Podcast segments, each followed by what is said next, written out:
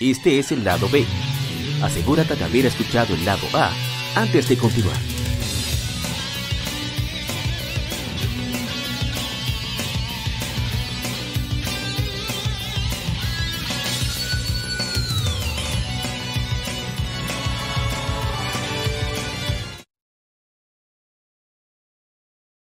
El tema de la semana. Un tópico o cuestión particular es debatido por la Legión.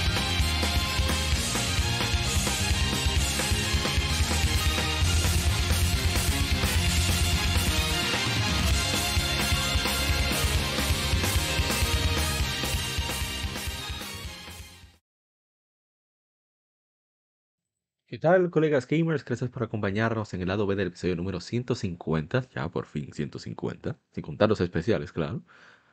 Y en esta ocasión tenemos invitado al, al viejo dúo, no, no por la edad, eh, por si acaso, es porque ya pasan por aquí constantemente, al hermanazo de este Retroact Entertainment, Lajar Sama. ¿Cómo está, Lajar Sama? Hey, hey, estamos bien por aquí. Sí, tú sabes, siempre, siempre un placer participar por aquí en este distinguido podcast de, de Legión Gamer. Ocho, ocho, ocho. Así mismo es, así mismo es. Y ese veneno Claro, que escuchan claro. de fondo, nada más y nada menos que desde modo 7 podcast, el agente cobra. Dígame, agente cobra. Así mismo es. Muy buenas noches a todos los que nos escuchan. Gracias por estar aquí presente en el episodio 150, 150 pesos dominicanos. Hoy día de Duarte, del natalicio, de Sí, sí. nuestro, de nuestro libertador eh, republicano. republicano. Eh, así que hoy se celebra el, el- natalicio de tres personas que pensaron de una manera diferente acerca de una opresión en nuestro país y concluyeron un sueño y por eso República Dominicana pues es libre e independiente. O sea que Que sea entre comillas. muchísimas gracias. Ah, Sí, entre comillas, porque realmente no, no te dijiste Sigue, la sigue, verdad, entre comillas.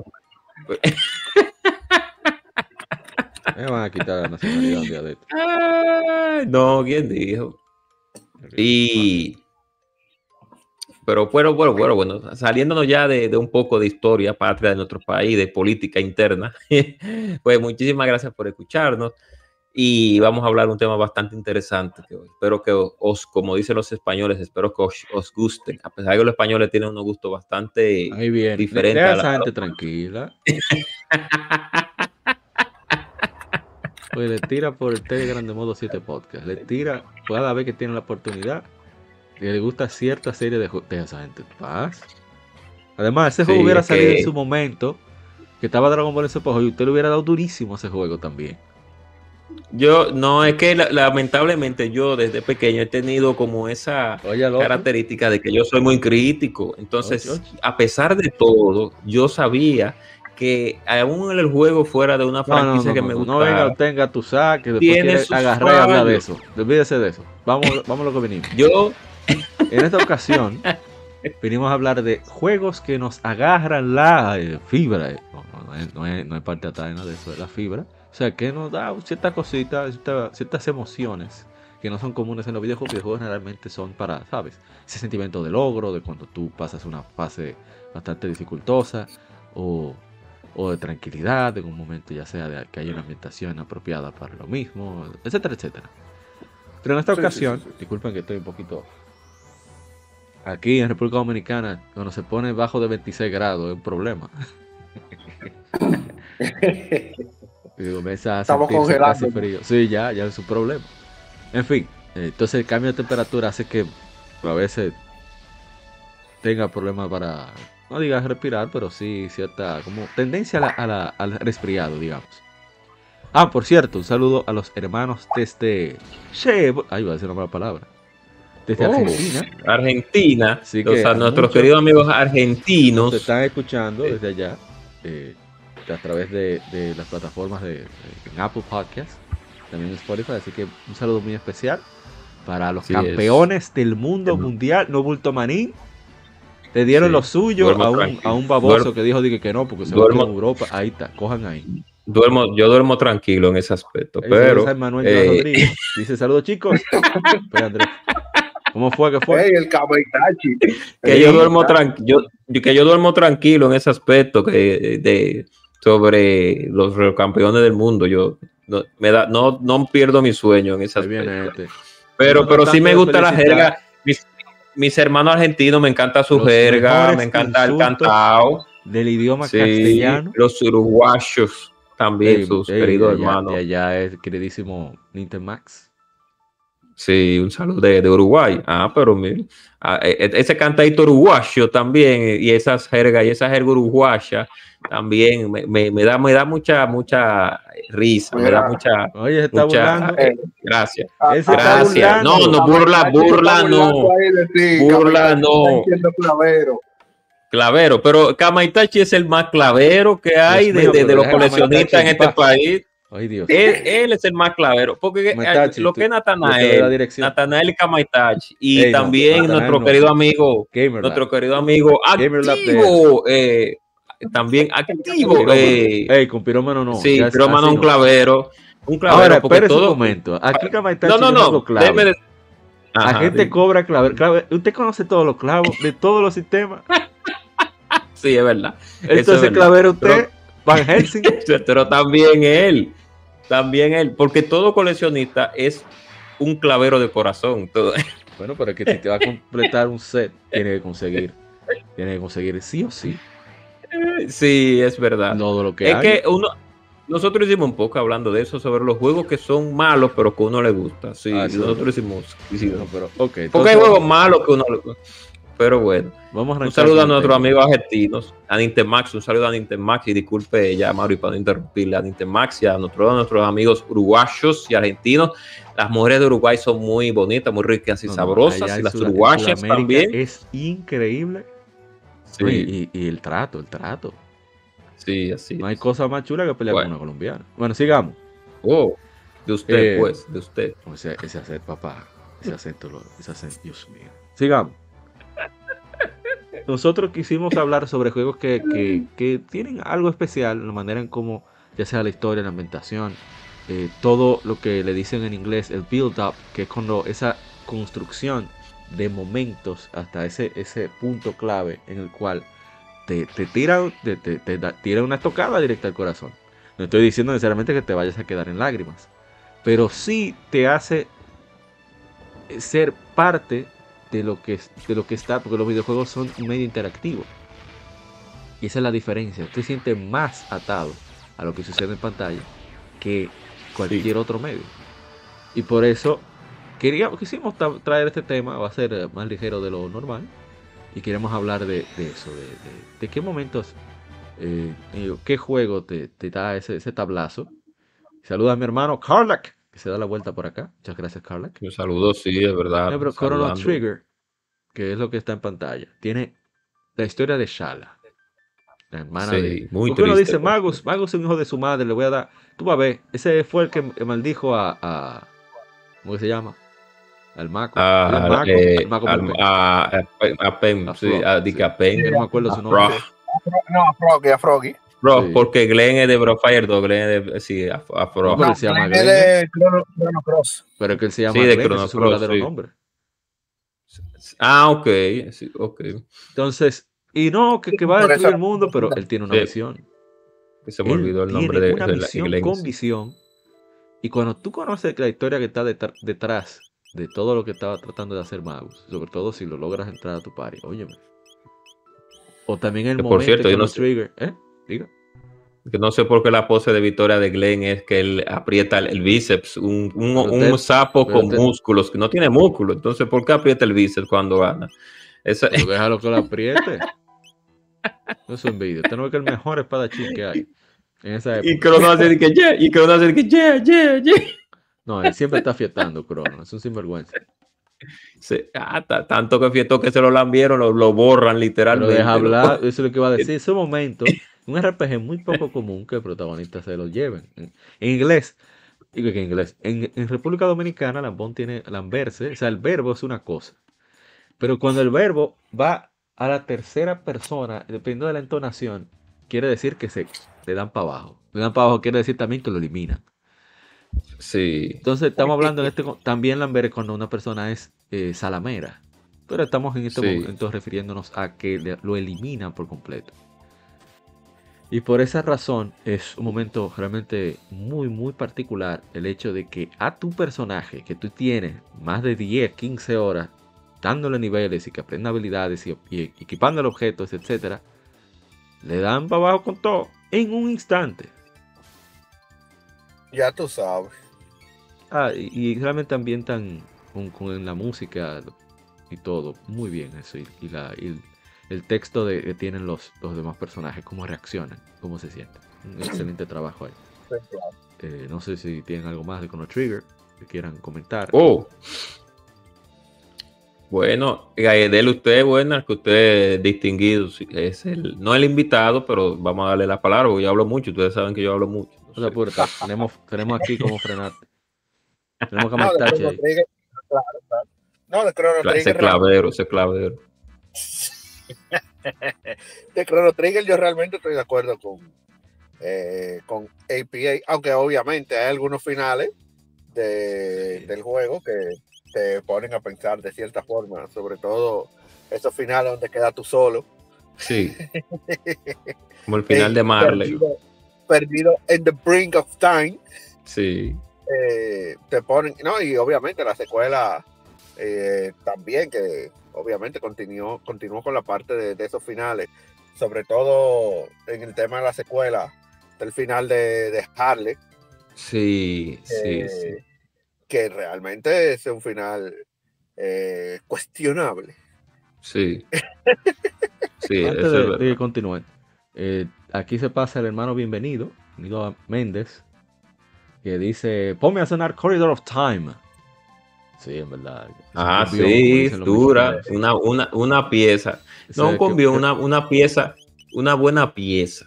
Porque la cumbia es sabrosa y jugosa, pero Corridor of Time es una pieza clásica. Sí, claro. y Que, dice, que de hecho, eh, aunque sé que teníamos Chrono, Chrono Cross también aparte, es bueno hablar de ambos al mismo tiempo porque Sí, es porque continúa la historia. Claro, hay una sinergia entre cada uno.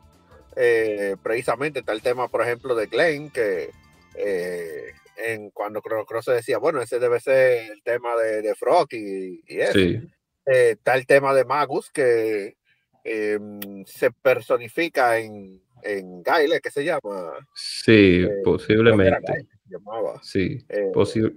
ese maguito que uno conseguía eh, al principio difícil de usar, muy malo para tú empezar con él, pero al final se volvía eh, toda una máquina de destrucción masiva. Em, y realmente las historias de los personajes en ambos juegos son, eh, son otra cosa. Incluso recuerdo sobre todo de Chrono Cross, que, que, el- que tengo más fresco, eh, que obviamente el último que salió, "Oh, que si ustedes, no sé si ustedes recuerdan, pero los bosses todos tenían la misma música, todos, todos, todos, Sí, sí, sí, y era sí. la misma música de batalla. sí. Y que el único boss que tiene una música diferente es Time the Power. Ya lo sabes, sí. Ya lo sabes. El- es ellos dijeron que lo hicieron adrede, para que a ti te dé como que esa, esa cosita que te cruce por la piel cuando estés peleando con Time the porque entonces tú dices, mielquina, pero es que este es el único que tiene una canción diferente. Sí, es a propósito que ellos lo hicieron. Ese. es a propósito. Chrono Trigger, y Trigger Chrono Cross tiene muchos momentos de, tú dices, coño. Sí, es que sí, el principalmente, y disculpe a Mauri, No, yo no voy a decir el nada. principal, ah, ok, uno de los principales momentos más dramáticos de Chrono Cross es cuando ya tú vas casi a, un tercio del juego, donde tú te das cuenta de que todo el progreso que tú hiciste en la Chrono Trigger fue en vano, porque el- todos los personajes lamentablemente mueren de una forma trágica por una X razones, que es lo más doloroso que tiene ese juego. Chrono Cross, Chrono Cross es un juego muy triste en su, en su guion, porque al fin y al cabo, todo el mundo, todos los personajes que tú añoraste desde el principio en Chrono Trigger fueron no desplazados, fueron literalmente borrados. Por la razón expuesta, por, por intentar salvar todas las realidades que había en ese momento, eh, de la manera que se tuvo que hacer con, con eh, esta, la princesa Escala. Tuvo, tuvo, que, tuvo que hacerlo. Entonces, cada vez que tú vas llegando a, profundizar más en la historia, tú te das cuenta de que todos los personajes lamentablemente fallecieron por unas razones. Robo tuvo que, que, irse a un lugar para poder eh invernar literalmente, para poder sal, eh, impedir que sucediera una, un evento. Crono se lamentablemente muere de una manera, Marle muere de... y todo el mundo se muere. Dice... a sus espíritus. Sí. of time. Dice Kama Itachi, en Final Fantasy Tactics me pasaba eso, eso de ¿sabes? los sentimientos. Tiene muchos momentos, ay Dios mío. Este es un juego Sí. de tragedia. Sí, Final Fantasy Tactics, como es un juego que es con, con un lore más, más, eh, como por así decirlo, más, maduro, más oscuro también. más maduro, y es, en, y es, en- es una guerra que, que hay, es una guerra literal que hay, hay cosas más profundas y más humanas. realmente Final Fantasy Tactics lo que trata es sobre los horrores de la guerra. Exactamente, que, que, que, que eso más humano, por eso es que cada hay ciertos eventos que tú dices, ónchale, pero ¿y qué es lo que está pasando aquí? Pero que puede pasar en la vida real o pasa en la vida real con el asunto de, de las guerras. Entonces, te da fuerte, te da fuerte. Tú a- a- a- la, la, Kamaitachi la, la, la anotó ahí, la, eh, la anotó, pero, pero él tiene sus, sus sagas que realmente son mediocres ahí de- en colección. O sea, que, Dios mío, pero dejen a ese hombre tranquilo. Yo voy a poner este desde el intro, porque a mí me encanta el intro de, de este jueguito. Este Oso que de hecho, de hecho, Diga, diga, diga. ay, que yo iba a decir que haciendo un paralelismo, mira que Final Fantasy Tactics brega muy bien el tema de, de las guerras y eso. Sin embargo, su coding que está más orientado precisamente al tema de guerra, realmente como que, no, como que un poco más suave, sí, un poco más suave su code. como que ah, en Digo, la dos el hay uno, cierto- En la 2 quedan en la madre. Sí, eh, sí, la dos, sí, dos la ya dos hay- son más de la uno, en la dos ya hay cierto Ah, mira, ahí no se Eh, queja, la gente cobra. El tigre es malo porque le gusta ¿De ser malo. Bueno, es El que disfrute- es, un, realmente, es un villano de vocación. No, di que que di que. sí, pero, pero con, con, como que dice Homero Simpson, pero con gracia. Pero Uh, elegancia, la de Francia. sí. Oye, esa tiene vaina. gracia, tiene gracia. Es malo por ser malo. Ay, pero con gracia. Realmente para mí Pero él es malo por ser malo. Sí, realmente. Él es desgraciado porque le gusta Ay, ser oye, desgraciado. gente así. Y Enrico Che Pero Ramos, realmente- Esto no tiene que ver con videojuegos. Sí. ¿Ustedes se acuerdan de un, de un dibujo animado, un cartoon que se llamaba Rico, Ricochet Rabbit? Yo creo que lo palabroso para nosotros República Dominicana, porque decían Ricochet Rabbit. Sí, Hay un episodio que yo lo he estado buscando, de hecho, que hay un tigre, un director de cine, que está buscando, está tratando de firmar una especie de un robo de banco. O sea, haciendo una película de un robo de banco. Y no encuentra un actor que pueda interpretar el papel. Y dice, no, pero tráeme un preso. Saca un preso al, al hombre más malo que usted tenga ahí. Yo, y, yo, y, y lo grabamos. Ah, pues el tipo todo natural, porque ajá, es un villano. Y explota a Ricochet Rabbit. Y dice, y, y dice el director, wow, increíble, qué buen hombre malo. Qué naturalidad. Qué maldad. no digo yo. Y la paliza. Bueno, pero eh, otro, otro evento también que, que eh, estamos hablando de Chrono Trigger todavía. No sé si vamos a pasar a otro Ah, juego. Chrono no puedo hablar de otro juego. ¿Qué, qué usted va a decir con Trigger? Ah, vamos, no, vamos para Tales of Fantasia, sí, podemos ir a Tales of Mira, Fantasia. desde el Prince, mira, No, me la encanta eso de culminación y japoneses. Y me molesta Sí, también, la- pero me encanta. Que es que tú estás en el pueblo feliz, la música es feliz, el juego está brillante, te mandan para aquí, te mandan para allá, y tú estás bueno. Y Sí. está Cles con su familia feliz, y está. Hasta que tú llegas al pueblo y tú encuentras, primero, que no hay nadie vivo, sí. y tú nada más encuentras la muñeca de la hermana del amigo tuyo. Oye, hermano. Ahí yo dije, mierda, que este juego del 94. ¿Y qué fue? Ah, Increíble. increíble. O sea, eh, eh, tú, Y no- incre- como contexto solamente, bueno, en el caso de esta versión de PlayStation, creo que tiene voz, no me acuerdo. Pero como nada más contexto y con unos gráficos simples, te pueden transmitir todo eso. Y eso es algo que me No, gusta y- mucho de Tales of Fantasia, perdón, eh, Agente Cobra. Es el hecho Diga, sí. de que tiene tanta interactividad, aunque sea para revisar las cosas. Lo, lo he dicho antes, que tú entras al inodoro y te dice, hay algo flotando, aléjate. Ese tipo de cosas me encanta. Sí, Sigue, sigue. sabroso. O sea, no, y el plot del el plot twist del final, que es lo más que uno va sabiendo poco a poco acerca de la verdadera intención del antagonista, que son salvar su mundo, su, salvar su planeta. O sea, lo que está es siendo un emisario. Tiene que, ok, hacer unas cuantas cosas en la Tierra, porque también él no viene tan amigable para la Tierra, pero también es lo que está intentando es salvar su planeta. Y tú, al vencerlo, condenas un planeta entero por salvar al tuyo. Sí. O sea, esa- ese tema de la dualidad está desde el inicio de la serie, de, de la serie Tales Sí. of. Y eso, eso, eso, eso, es lo- eso es impresionante. Que hayan tenido ese Sí. concepto, esa conceptualización desde el inicio. Se nota que es un Sí, equipo exacto. Claro, entonces es un tema muy serio. O sea, tú lo, tú lo pones, te pones a pensar y da, y te da un- mucha, mucha, como mucha, no Claro. rabia, sino Re- No, incertidumbre. te pones a reflexionar, sí. Reflexiona, la que exacto. tomaste realmente La es correcta.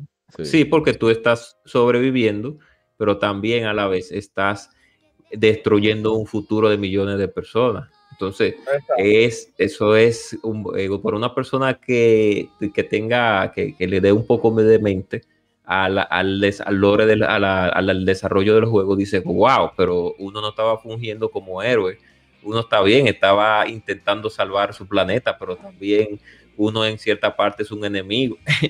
Sí, exactamente. No, así mismo es. Y eso, ese plot twist del final, uno le, a mí me dio, a mí me dio duro. Yo dije, oh, pero mira, ah, pero se puso muy Sí, pero serio, pero, mío, este, ¿qué este juego está muy serio. Yo dije, oh, pero mira, yo dije, ya, mandaron un planeta. A él, él, él le venía como un emisario a intentar salvar su planeta y nosotros vinimos intentando salvarle nosotros, lo mandamos al carajo, pero eh, Y. Sí, bueno. brutal ese intro de, de- A mí me encanta esa. Mira, es como tan 90. El sonido y la voz también de, sí. de la cantante.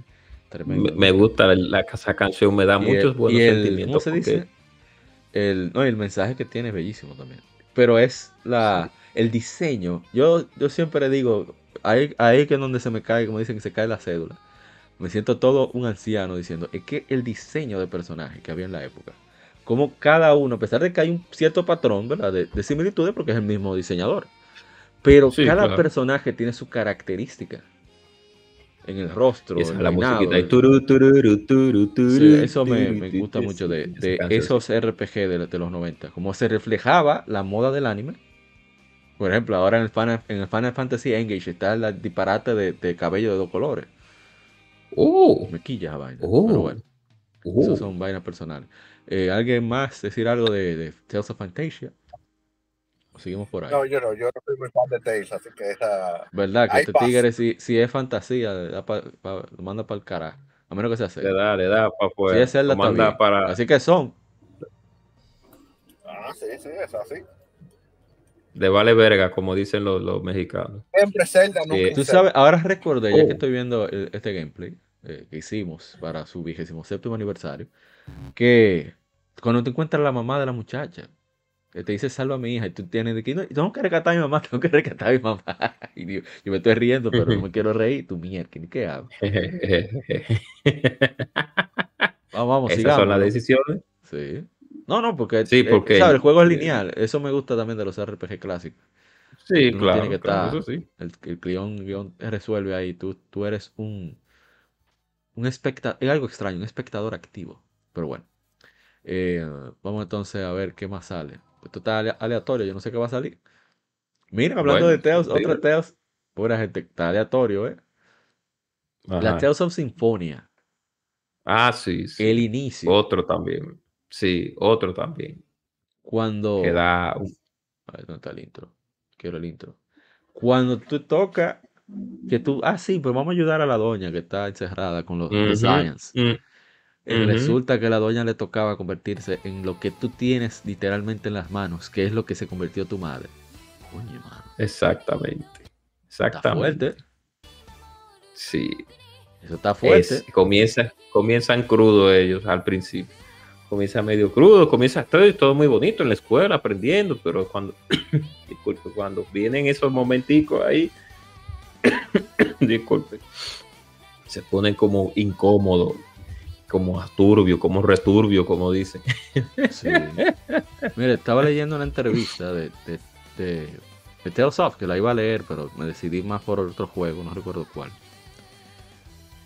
Y es que ellos, cada Tales of, tiene como una inspiración distinta. O sea, ¿quién, quién arranca como a, planear el juego? Ellos tienen varios equipos que hacen los Tales of.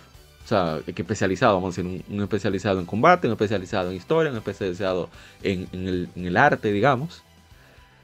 Entonces, este Tales of Symphonia lo comenzó el equipo de gameplay.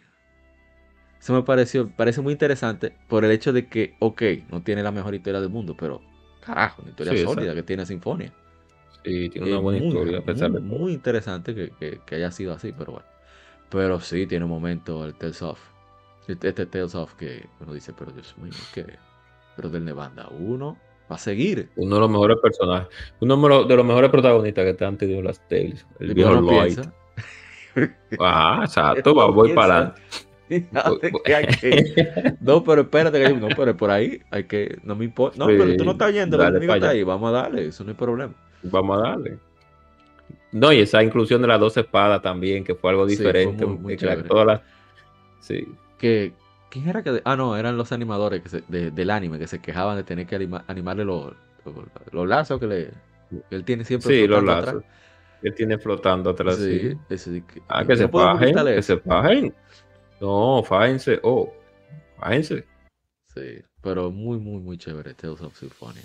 Eh, tiene muchos momentos. Pero voy a seguir avanzando porque son demasiado. Aquí me toca a mí. Es Ratchet Clank Into Nexus. Este jueguito me dio durísimo al principio porque eh, estamos hablando de que Ratchet Clank presenta. Sí, sí, esto es mío. Presenta mucha continuidad. Eh, es raro que un plataformero acción tenga tanto cuidado con el guion como lo tiene este, eh, Ratchet Clank. Hasta el cómic es buenísimo. No pregúntale a, Shadow Justice, mi hermano Kevin Cruz. Y en Into the Nexus es la culminación de la saga de PlayStation 3, que es como en el futuro.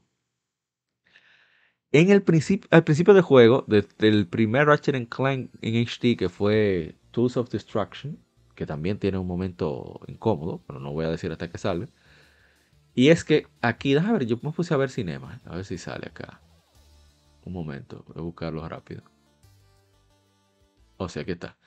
Y hay un momento en el que aparecen dos veteranos, que tú lo oyes que hablan como medio campesinos, los, eh, Zork y no me acuerdo el otro. Son esos robots, aquellos que están disfrutando de podcast en YouTube, son los robots que están ahí, eh, junto con Ratchet. Ellos son Rangers galácticos, veteranos, que fueron los que criaron prácticamente a la que es novia de Ratchet, de Tolwyn. Tú lo estás viendo por más de tres juegos. Tú lo estás escuchando con ellos, interactuando con ellos y, pasando misiones juntos. Y, llega un momento en que ellos se sacrifican para que, para que Ratchet se pueda salvar. Entonces tú dirás, bueno, pero son robots, pero eh, que aquí los robots no son robots, como Mega Man, como los Reploid.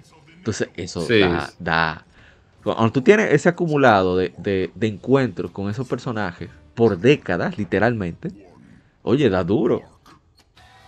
Al mismo Rachel le da duro y a la novia de Rachel le da más duro todavía. Entonces, es, en un momento que realmente fue genial de parte de, creo que fue TJ Fixman, que también es escritor de cómics, que hizo el guion de Into the Nexus. Y muy, muy buen trabajo.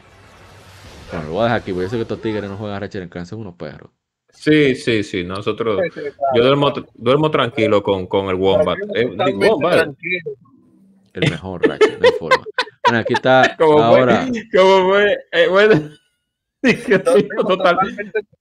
Sí, totalmente. Ay, hombre, es que eh, la ignorancia es una virtud, definitivamente. Sigan. Oh.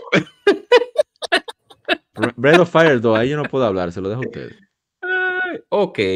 Breath of Fire 2. Ah, mentira, mentira. Super Metroid. ¿Cuál? Ah, Super Metroid. Sí, Ah, yo, ok. yo sí puedo hablar de Super Metroid. Y, y es corto lo que voy a decir. Yo no puedo jugar esa vaina. Sí. Eso es Oh. como si yo estuviera tomando un examen final, la tensión que me provoca. Yo no puedo jugar todo el tiempo así. Ah, es Así que, está bien hecho eso. es que es el Está bien juego hecho, pero 10 no de para mí. 10. Muy juego bien, 10 de Impresionante 10. a nivel técnico. Y, y- y la 10 de ambientación 10. No hay es por- impresionante. sí, pero, pero no estamos hablando de qué tan bueno el juego, sino qué sentimientos provoca. Así que de él. Exacto. 10 de 10. Todo, todo el mundo lo sabe. Todo el que ha jugado Super Metroid 3, buena lo sabe. Y es. ah, tengo que hablar antes de 15 segundos de Super Metroid. Super Metroid 3 es una obra maestra, juego 10 de 10. Eh, no son como unos cuantos juegos mediocres de unos desarrolladores japoneses que hay por ahí. Eh, Pero hay, mucho, hay, hay muchos mediocres occidentales también. También hay muchos mediocres Exacto, occidentales. Exacto. Pero cuando un japonés llega a la mediocridad, se resalta más porque uno cree que, porque realmente eh, vemos muchos juegos de calidad que vienen de Occidente. Entonces, Oye, pero hay sus cuantos mediocres japoneses, sí. Un Eh, de la realidad. Pero en fin. No, Sí, no soy hate, realista, realista. Bueno, en fin. El punto es que el hiatus de Metroid 3 es casi también al final, porque eh, en la historia de Metroid 2, al final, pues, o al principio, vamos a decirlo así, no, al, de al principio y al final de Metroid 2 de Game Boy, si me escucha eh, Kamaitachi, espero que la, creo que la tiene también física ese juego. Si no la tiene, un clavero, porque Metroid 2 de Game Boy es muy bueno. Hay un Metroid que se encariña, se encariña contigo, o el último Metroid que se encariña contigo, supuestamente el último Metroid, entre comillas. Bueno, eh, es un Metroid bebé realmente. Exactamente, exactamente. Sí, y siga usted, buena, dele para allá usted, ahora desarrolle usted. No, no, no, sigue, continúa. Ah, ok. Entonces, la Metroid 2, al final, tú te escapas del, de la, del planeta donde, donde estaba el, el- el enemigo final con ese Metroid bebé.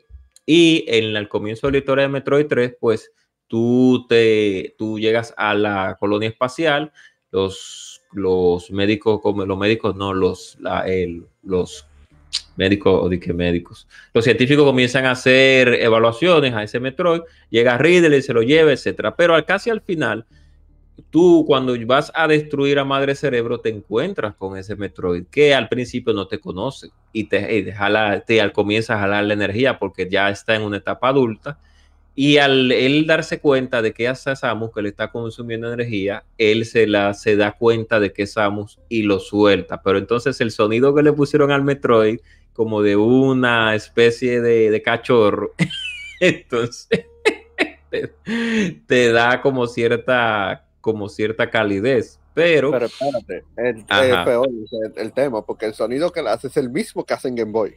sí. Entonces, cuando, cuando ya tú estás peleando con Madre Cerebro, que Madre, que por cierto, una batalla bastante épica, muy bien desarrollada realmente, a pesar de lo simple que es.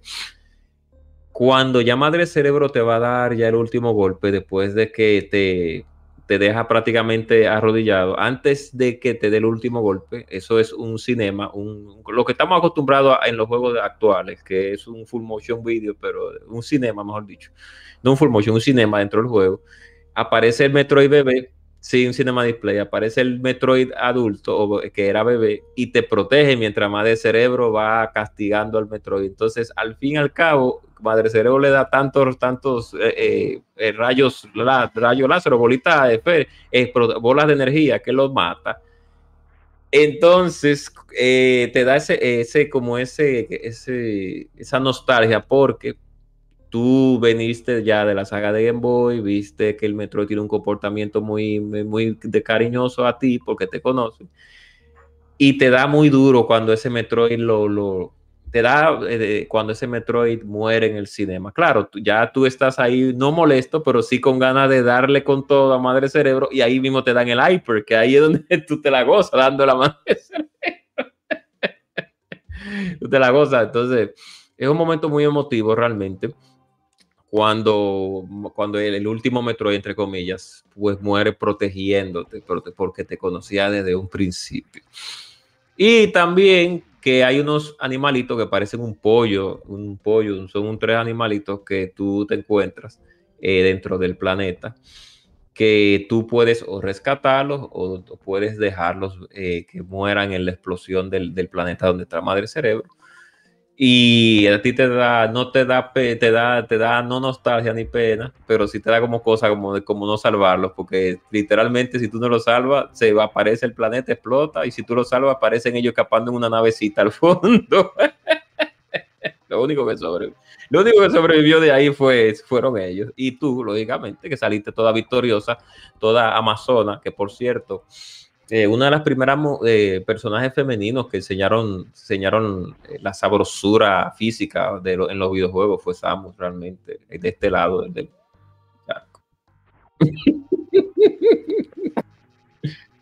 sí, sí. Hágale un plus ahí a la, a la, a la, a la Dreda ahí que usted dijo que iba a hablar sobre eso.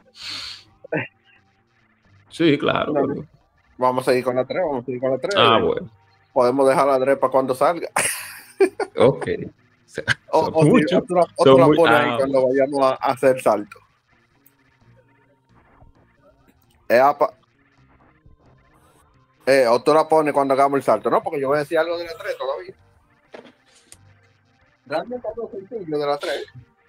Eh, yo no sé si ustedes recuerdan que hay un boss que literalmente no te hace nada Sí, sí. y tú tienes que matarlo. Así mismo es. Y Sí. yo nunca me he explicado el por qué. Ese monstruo estaba ahí haciendo sus cosas y tú vas y lo matas. Sí. Sí, pero él, no- él no estaba ahí haciendo nada, el bebecito. Literalmente.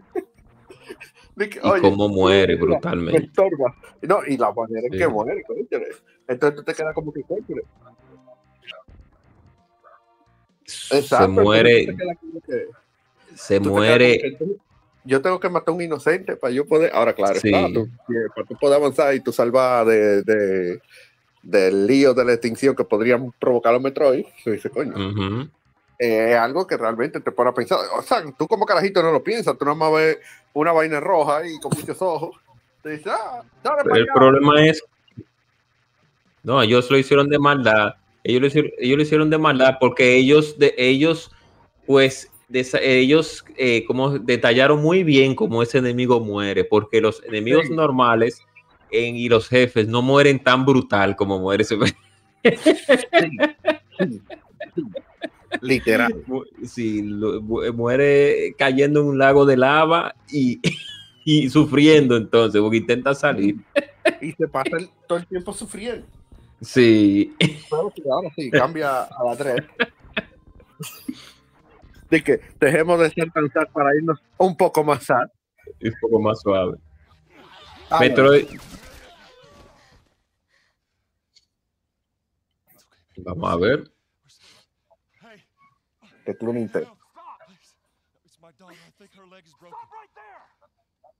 Ah, sí.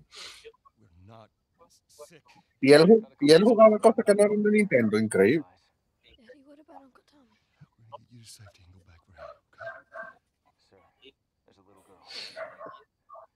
But. Yes, sir. Somebody, we've just been through hell. Okay, we just need. Así mismo es. Sí, sí, sí, sí.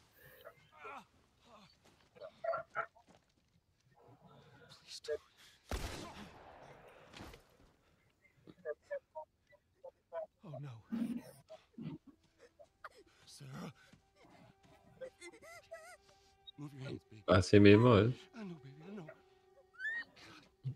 Acá- aunque a mí no me da tanto, me da, a mí me da más, más pena, eh, no tanto la muerte de la hija de, de Joel, sino es el hiatus casi al final de- del juego, cuando la doctora te, te ruega con sus razones y te, y te incita a que pares. Sí, a mí sí, porque un ejemplo, tú estás condenado.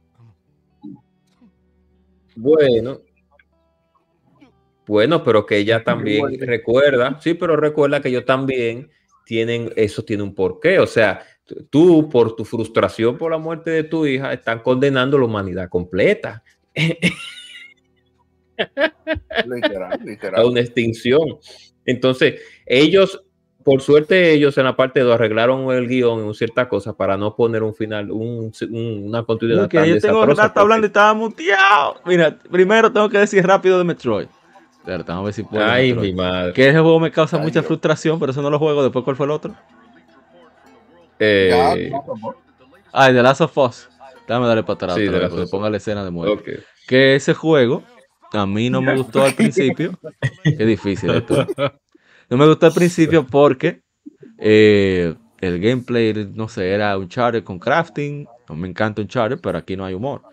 Eh, mucho sigilo, a mí no soy muy fan del sigilo, pero eh, tengo que admitir que la primera escena, que por cierto, este juego es uno de los favoritos de Gus Rodríguez, que fuera el fundador de Club Nintendo y, y uno co-creadores de Club Nintendo y, y Nintendo Manía.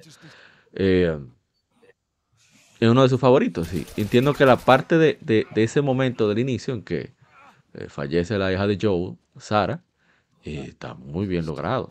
Y bueno, decía cuando estaba comentando a la gente Cobra lo del momento en que tú te llevas a todo un equipo de médicos que son tan necesarios en Sí. ese mundo post claro. y tú te lo lambes como que nada.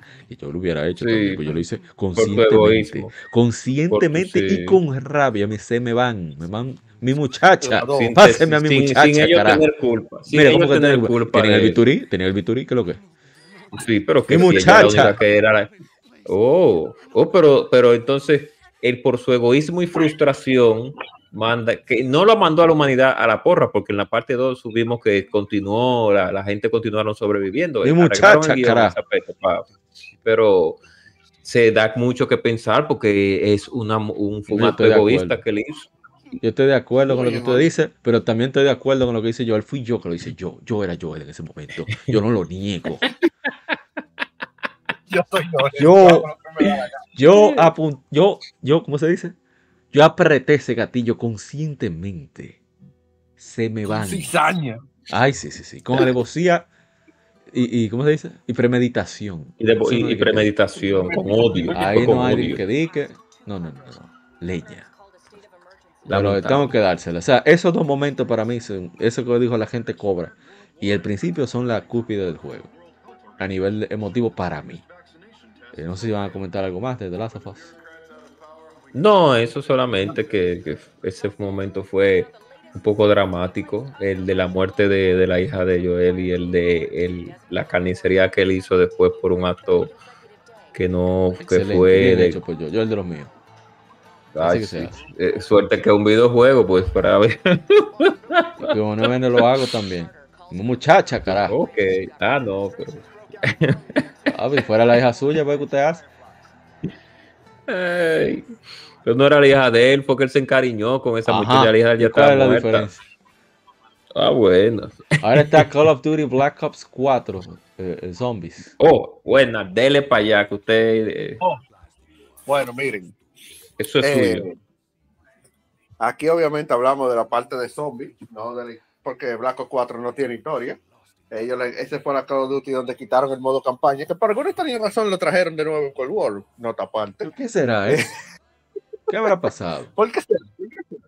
Bueno, Sí. la cosa es que eh, prácticamente en- esa es la culminación de la historia zombie de Ether, una historia que tenía más de 10 años desarrollándose a través de los diferentes juegos de Treyarch, eh, desde un simple modo zombie, de matar zombies por horda, hasta el punto en que yo hago una simple pregunta. ¿Tú condenarías a, al ostracidio, a la destrucción total, todos los universos con tal de salvar uno solo? Bueno, me dice, el Dígame. mío. El mío. Ahí es donde viene el problema.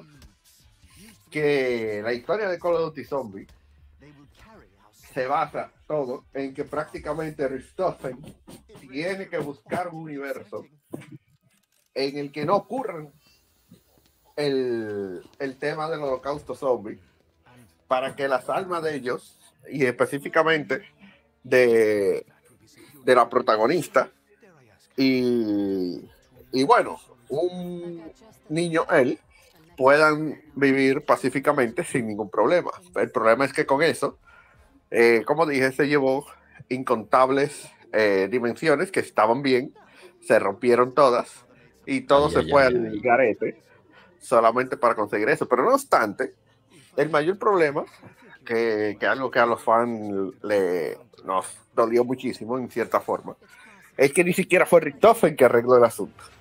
Porque resulta que él era parte del problema.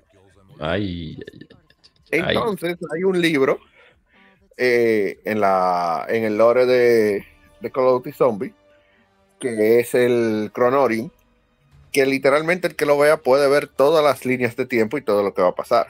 Entonces lo que Richthofen hacía era tratar de arreglar las líneas de tiempo para que no ocurrieran ciertos, eh, ciertos eventos.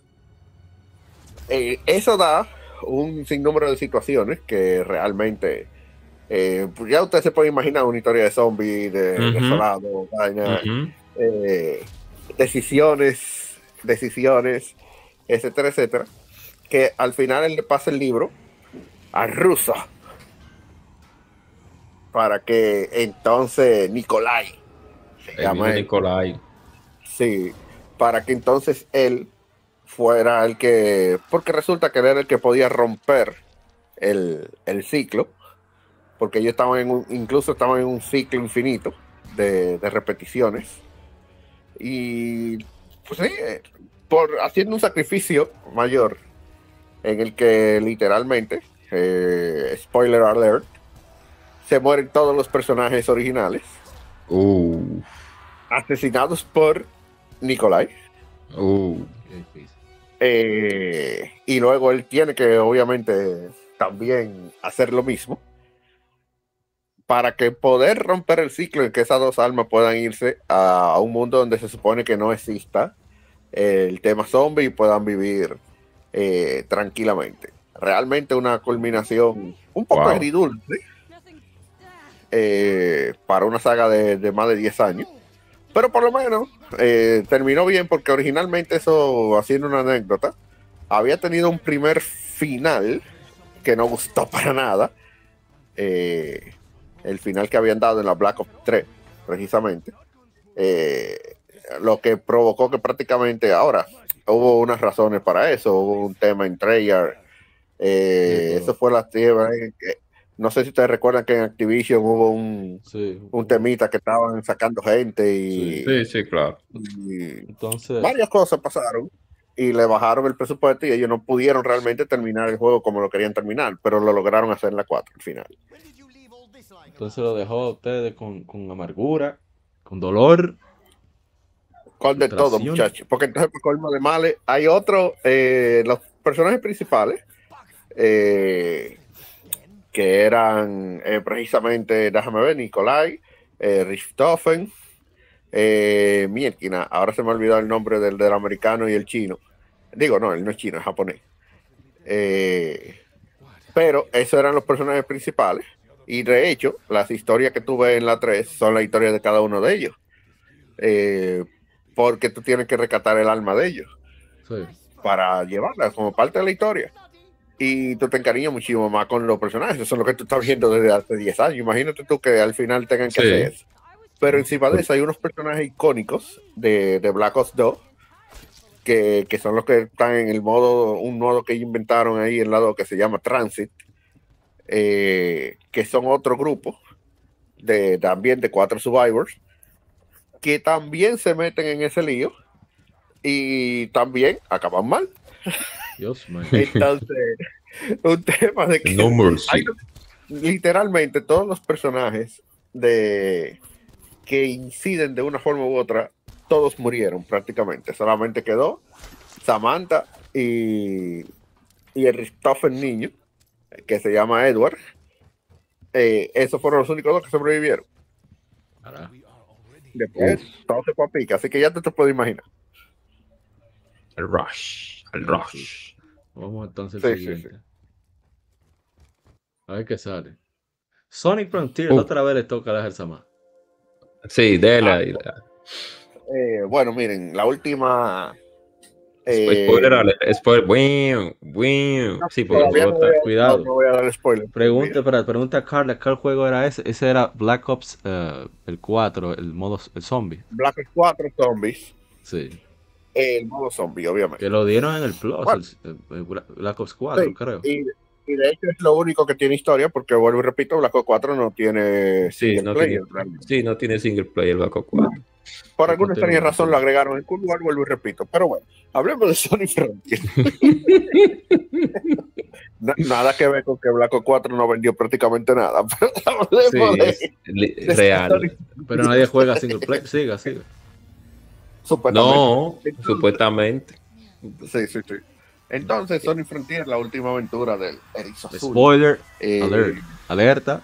Spoiler. Por si acaso, dele, dele 10 minutos más hacia adelante. O, pa- o espere, pause ahí para 10 minutos. Dele, dele, dele, dele. Eh, el juego es excelente, es un spoiler, el juego buenísimo. Eh, venimos de un relleno de juego malísimo de, de, de El Force de Sonic, 10 sobre años. todo. Sí. Sí, sí, sí, 10 años prácticamente de juego malo de Sonic y por fin eh, tenemos un juego bueno. Hay una teoría por ahí que dice que, que cada 10 años la Sale un juego bueno. Está Ya, comprobando. bueno, Siga. Ayuda. Sí, sí, porque Sony Front tiene precisamente ese juego, entonces supuestamente la saga que viene ahora va a ser buena. Eh, y realmente lo es, sobre todo tomando en cuenta el, el desarrollo del personaje. Eh, obviamente aquí ya estamos hablando con spoiler. Eh, aparece un, un nuevo personaje que, que se encarga de hacerte la vida imposible, eh, que Sage se llama. Es una especie de niña cibernética porque en Sony Frontiers tú realmente estás en el mundo real, pero estás en un mundo virtual. Eh, es una especie de combinación por una eh, tecnología alienígena que tiene que ver directamente con los caos. Eh, yo no sé si ustedes recuerdan de Sonic Adventure 2, eh, uno y Claro. dos, específicamente la 1, que recuerdan a, obviamente al Final Boss. Ujú. Eh, Sí. Acá, bueno, ya aparecieron lo de su raza Sí, por aparecen fin. aquí en Sonic Frontier y resulta que ellos eh, tenían alta, alto nivel de manipulación de la Esmeralda Del- Chaos. Ok. Sí, no de la Master Emerald, sino de la Esmeraldas Del caos, sí. eh, per se. Eh, de ahí es que salen los titanes, que probablemente hayan visto en, en los trailers. Eh, bueno, miren, lo primero es que la historia de cada uno de los pilotos de los titanes no puede ser más sad, porque no puede ser más grande. Este juego de Sonic es extremadamente serio, al punto de que sí, Sonic hace su chiste y su cosa, pero vemos un Sonic que reflexiona y piensa antes de, de hablar. Un Sonic que Y- es increíble que piense. Sí. Que piense en algo Sí, más allá de hot dogs. Oh, chi- de Chili 2. Literalmente. Chili 2, no, no, Chili 2, más respeto, por favor. no lo llega a mencionar. Ni siquiera Wow. lo llegó a mencionar. Eh, Am- Amy tiene una encrucijada. eh, de hecho, ella misma eh, como que decide esparcir su amor por ya que Sony no le hace caso. Eh, Ah, ok. Eso está fuerte, oíste. eh, tenemos un Tails que madura muchísimo. Ya no quiere estar bajo las alas de, de Sonic, sino que en un principio él dice como que es un estorbo. Y, Sonic le dice, no, no, papá, pero mira, tú fuiste que hiciste esto, esto, esto, esto, esto y esto. De- Y dice, de pero yo soy un mejor que tú, me voy. Oh, No, el, hablan precisamente, hacen alusión a otros juegos y eso reconforta un tanto a Tails. Y dice, "Ah, es verdad, tengo que hacer mi propio viaje, etcétera, etcétera. Y, y Knuckles, incluso el propio Knuckles, que por fin, ustedes saben que Knuckles es un tigre que normalmente lo vemos de, como que el idiota de... sí, de- sí. el Idiota con- gol- el- el- los, golpeador. pu- los músculos sin cerebro Sí, sí, eh, músculo del sincero. equipo. Eh, pero no, aquí le, ve- le vemos que sobre todo él, él tiene sentimientos y, y- y ese tipo de cosas, en el sentido de que él realmente dice que él envidia. Una por la que él cuando puede pelea con Sonic y eso es que él envidia a Sonic porque Sonic puede eh, andar por donde quiera, etcétera. Realmente no que le está No tiene, atrapado. no en tiene el aire. atadura ese ratón. Exacto. Sí. Eh, literalmente. Literalmente ratón. Sí. Así mismo, ¿eh? de la familia de los roedores. Exactamente. Entonces, eh, Knuckles eh, le dice que él le tiene envidia porque él tiene que quedarse a cuidar la Esmeralda en Sí, las Master Emerald, sí. la, la Master Esmer- Esmeralda. Y Sonic le dice, no, pero tiene que haber alguna forma de que tú puedas eh, salir y no tener. Al final sí, eventualmente él dice que sí, que va a empezar su, su propio viaje, etcétera, por lo que se supone que todos se van a separar. Pero el problema que ya estamos hablando de un punto interesante en el que eh, el Khan se va a separar, ¿verdad? Sí. Eh, y, y separar por su propio, bajo su propio peculio, no como pasó en Sonic Prime, eh, serie muy buena, por cierto, de, de Netflix. Eh, se reivindicó Netflix ahí. Oh, Digo, Oh. todo, todo es porque quien está detrás de, de las historias de Sonic es Ian Flynn, eh, que Pero el fan de Sonic está tratando de hacerlo decente porque le gusta el personaje. sí. Sí, sí, sí, sí, sí, no, ese tigre. Digo, hay que decir que los cómics de Sonic son muy buenos, o sea, son muy decentes. sí, sí. Sí. Siga, siga, siga. Y, y realmente eh, ha hecho muy buen trabajo. Y como digo, en todo esto tú estás viendo las interacciones entre Sage y Eggman, porque Sage es una creación de Eggman. Eh, al punto de que tú ves que Eggman la llega prácticamente a tratar como su propia hija. Dios. Entonces, eh, resulta y acontece que aquí es donde viene la, la- el, dos de los mayores eh, problemas de Sonic Frontier, por así decirlo, con el final. Tú ya dije la parte de que se van a separar todos los personajes. Está bien, eso en cierta forma no va a pasar nada, porque te queda, bueno, sí, está bien, eh, cada quien se va por su lado, no hay problema, es algo normal. Primer, pr- primer problema, aquí aparece una entidad eh, que literalmente se llama The que el poder que presentó esa entidad no fue ni siquiera el 5% de su poder, porque realmente estaba en estado de. Eh, de larva, Ajá. de larva, por así decirlo. Y Super Sonic no le pudo ganar. Eh. Ok. No pudo ni Goku. Y Vamos empezando por ahí. Él tuvo que unirse junto con Sage y el último titán. Y entre todos porque pudieron ganarle. Pero ¿qué pasa? Que hubo un precio a pagar por eso. Sí. El precio a pagar fue que Sage tuvo que sacrificarse con el titán. Para poder destruir a, a. Resulta que en este juego las canciones no son de parte de Cross de Cross 40. Sí. Eh, hay una canción que probablemente mucha gente que, que le guste el rock en japonés, etcétera, probablemente conozca el grupo One OK Rock. Eh, la canción se llama Vandalize My Heart. Y resulta que hay dos finales en Sonic Frontier.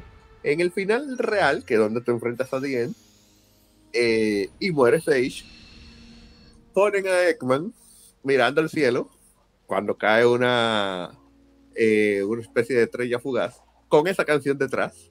Hmm. Y el que no llora ahí no tiene sentimiento. Oye, me está. Claro está. Una lagrimita, por lo menos. Ay, Sí, claro. Por suerte, eh, de una forma u otra, el problema es, hay mucha gente que dice que no, porque al final, y hay una escena post crédito en la que Eggman, en teoría, trae a Sage de nuevo. El problema es que hay un problema, que la gente no lo ha pensado. Esa no es la Sage que pasó por todo lo que había pasado, porque ese era un backup. Sí. Entonces, literalmente, a él todavía le duele Sí, la pero pérdida de Sage. Sí. Y obviamente esa 6 no va a tener los recuerdos de todo lo que pasó. Exacto. Brutal. No, es realmente Sonic Frontier es un juegazo. Yo la, la pasé la primera vez en, en el Switch y la tengo ahora en Luego la PlayStation jugaste 5. de verdad en PlayStation 5. La voy a jugar la verdadera versión. Sí, sí. ¿Lo pasé? Sí. No, la realidad. La pero- realidad. pero- ey, pero- ey, pero- La realidad, la No. realidad. Por cierto, No, todas las no. canciones de los titanes son increíbles. Y cuando tú entiendes el contexto de los titanes y te pones a oír las canciones, te dan de qué pensar. Ah, pero está muy bien eso. Vamos entonces a pasar al siguiente. A ver. Oh, Call of Duty Modern Warfare 2 de la gente cover. Oh, bueno, bueno. Para mí, la Modern Warfare ya puede, si usted estaba evitando spoilers de la Sony Frontier, pues ya acabamos con los spoilers, vamos, seguimos. Fueron 10 minutos, mira, Para la mí- pegué. Sí. Sí, pues bien, para mí, para mí, la, el guion de la Call of Duty Modern Warfare 2 para mí es uno de los mejores guiones de todas las Call of Duty de guerra moderna que han existido. Eh, mucha gente se queda más con el 1, como buena, que te gusta más el 1. Pero a mí realmente me gusta el guion de cómo se desarrolla la parte 2, porque no es un asunto de, de, y no digo que la 1 no lo tenga, porque la 1 lo tiene, no es un asunto de simplemente escribir una historia, como ha pasado con otras Call of Duty mediocres, como la Ghost, como la, y la Advanced Warfare, la Advanced no tiene un guion tan mediocre, pero van, los guiones de Call of Duty no son tan, de las guerras modernas, claro está, no son tan sorprendentes como esos dos, como la 1 y como la 2. La 3 es un poco floja, pero si mantiene ahí un, un cierto, cierta calidad. Pero la 2, para mí, en, guion, en el guion, eh, para mí es un juego 10 de 10. Y demostrado, porque fue juego del año en su tiempo. Pero en fin, ya saliendo a lo que eh, especifiqué a su momento, pues lo que todo el mundo sabe, la muerte de, de, un, de un soldado que se llama Ghost Ghost, pero no es por la muerte en sí, de, de, que, de, por del, la muerte del lo más, del porque lo matan, sino cómo lo matan. Y también eso lleva el porqué. Que a uno, a todo el que jugó Call of Duty Modern Warfare 2 le duele, porque a pesar de que a Ghost uno lo conoce en ese juego, a uno lo van involucrando mucho con los personajes, porque uno arranca jugando con, con Soap, digo con Soap, con Soap no, con Roach, y después Soap está al lado de uno, y luego uno se, se une Ghost, y la gente se encariña mucho con este soldado que tiene una máscara de un cráneo que para mí, eh, es, inclusive para el reboot que hicieron, pues es el, él es el protagonista principal, literal, de, de ese juego. Sí, Entonces. Sí, entonces el problema es cómo ellos desarrollaron la muerte y la música de Hans Zimmer. Al momento de que el coronel Shepard lo- los, los eh, ¿cómo es betray? De los, los- ¿Cómo es en español? Lo, lo traiciona, sí.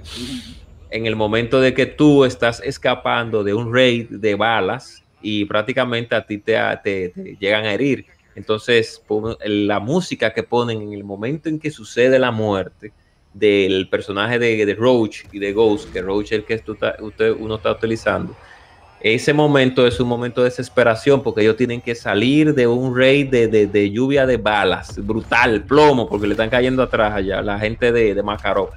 Entonces comienza la música dramática. Entonces, cuando tú crees que realmente tú vas a salir ya victorioso, viene el coronel Shepard y te traiciona y mata a Ghost y mata a, a Roach.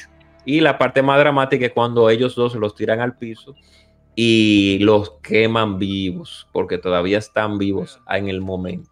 Entonces, eso da un, un golpe bastante duro eh, por cómo ellos hicieron la escena de la muerte de ellos dos, porque le, le ponen mucho, mucho énfasis a, a la traición, a la traición cuando se supone que dicen, como dicen que, que los bomberos, mismo bombero no se pisa manguera, pero la historia es así, la historia del el guion del juego es así, un guion de traición. Y a eso me causó a mí mucha, mucha rabia y mucho, mucha, no pena, sino me dio un, un golpe la primera vez que lo vi, porque dije, conchale, qué bien hecho está el momento en que lo asesinan. Y después de ahí el sentimiento de tú ir a, por eso digo que el guion de la Modern Warfare está muy bien hecho. Y los, los lo que hicieron en las actuaciones de voz lo hicieron bastante bien también. Esa gente son, son unos, fueron unos verdugos haciendo ese guion. Los tigres de los antes, la, el, el, los que estaban antes en Infinity War, que ahora se están ahí con EA. Que por cierto, también el juego que hicieron el otro, eh, ellos mismos, como que, eh, ah, se me olvidó el nombre ahora de, de- del otro juego. Bueno, en fin, eso es ya para terminar mi comentario. Esa muerte fue bastante dolorosa, realmente. ¿Algo Eh, más la de parte dos. Call of Duty Modern Warfare 2? No, Si usted quiere, sigue. puede pasar 10 de 10, sí, va. Bueno, aquí yo voy a hablar rápido de algo que sucede, porque son, falta muchos juegos. Y no vamos a nombrarlos todos, Sí. creo, pero No, exacto, no, no. vamos Todo a, no, vamos a tener que hacer una segunda parte, sí o sí. Eh, sí. es- este juego Sí, es. The Lane of Heroes Trails in the Sky. Trails of the Sky es el más, el primero no, no sé si es el primero o el segundo, no estoy seguro. Pero eh, Trust in the Sky tiene tres entregas. Entre la primera y la segunda entrega, tú conoces a una pequeña niña, chiquitica, quizá como de 10 años. O, o no, no menos, como 8 años, 7 años, vamos a poner. Ella se llama Rene. E- Este juego es muy colorido, tiene una música muy alegre. Se siente un RPG típico en ese sentido. Pero lo único que hay Sí. mucho world building. Ya he hablado demasiado sobre Trust, no quiero sobreabundar sobre eso. Si van en alguno de los episodios anteriores, en el lado A, yo hablo, mu- hablo bastante sobre los trails en, en episodios anteriores. Lo que yo quiero eh, eh, concentra- concentrar aquí es el hecho de que es cada personaje tiene su pro- sus características, para la redundancia, en personalidad, visualmente, armas que utilizan, eh, preferencias, o sea, son muy claros en, en de cómo definen a cada personaje. Hay personajes que son alcohólicos, hay personajes que le entran a todo literalmente. Hay personajes que parece que tienen verdaderos problemas psicológicos graves. Y está esta jovencita que ella en japonés, por eso es que a veces me gusta mucho tener el doblaje japonés, aunque no entienda todo, pero es porque tú, si tú sabes un poquito de japonés, tú puedes ver la manera en que se expresa la característica. Los niños hablan de una forma, los jóvenes hablan de otra forma y los ancianos hablan de otra forma, pero también hay una forma de hablar como más elegante, más forma- formalidad Claro. que generalmente le toca a la Sí. persona de clase alta, etcétera, etcétera.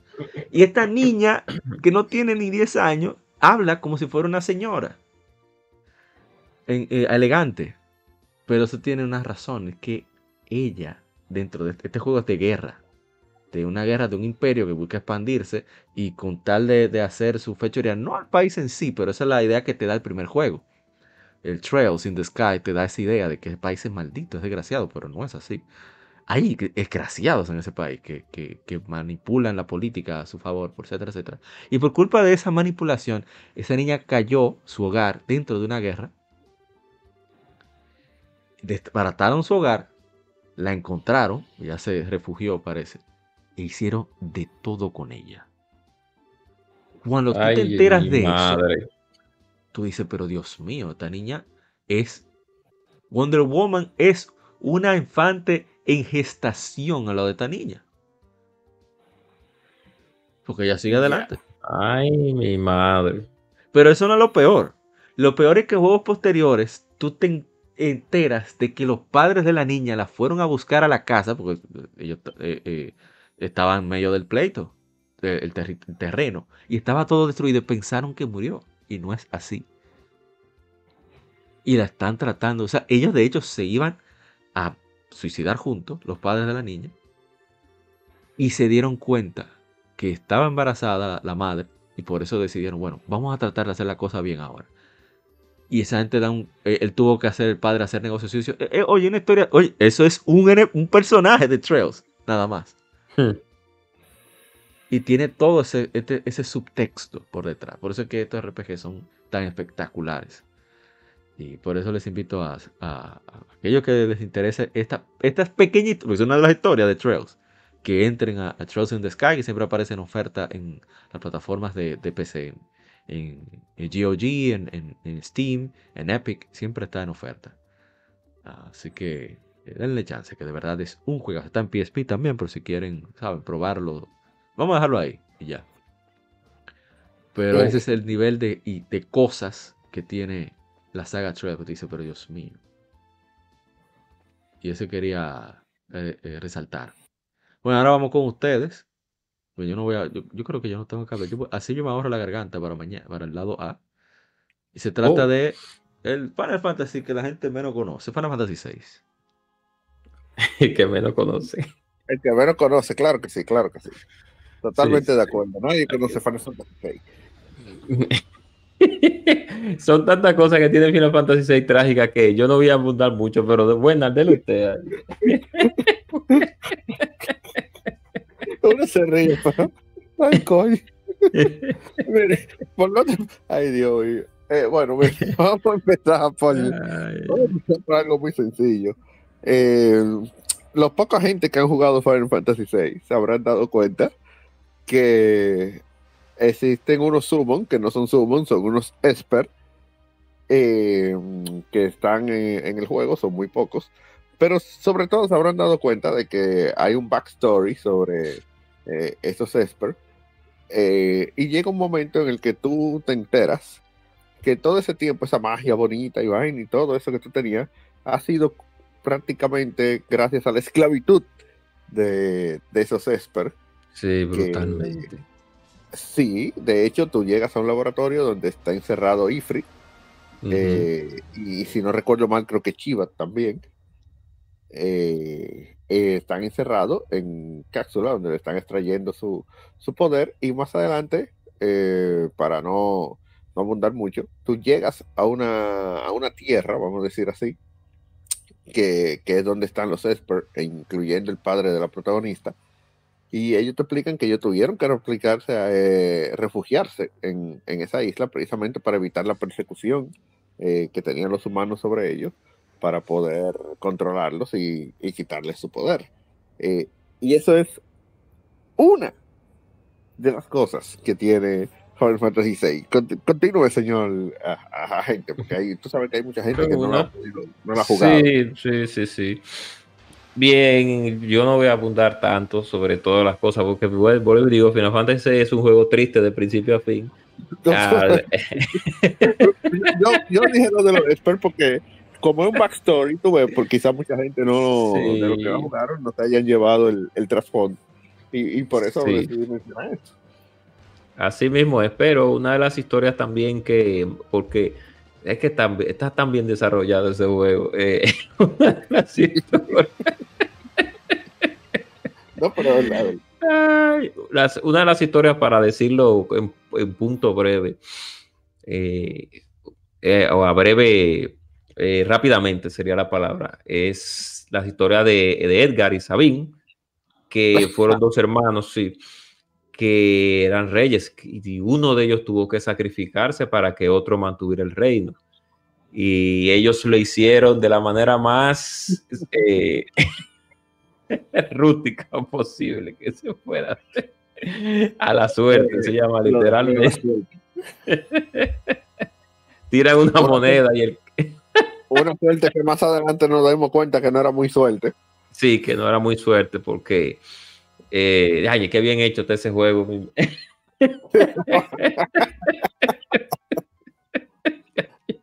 Ya, yo Final Fantasy VI está bien, ya, ese juego sí está bien hecho, ya, ya. Bueno, en fin. Esa es una. La otra también es el destino que tiene Celes, si no, Celes, sí. El destino de. Celes, el destino de, de, de Terra, de qué pasó con ella. Eh, vuelvo, y el de Sabine, que es uno de los más tristes, y es que su familia muere envenenada por Kefka, si no más creo, sí, No, que, no de no, Sabine, Kefka ese no, de- Ese Sí. de, de Cian. Sabine no decían, sí, que Kefka envenena un río completo y, la, y Cian, que es un caballero de un reino, eh, se da cuenta de que, todo, de que su familia muere porque cuando él llega a, la ciudad, a su ciudad ve que todo el mundo está muerto.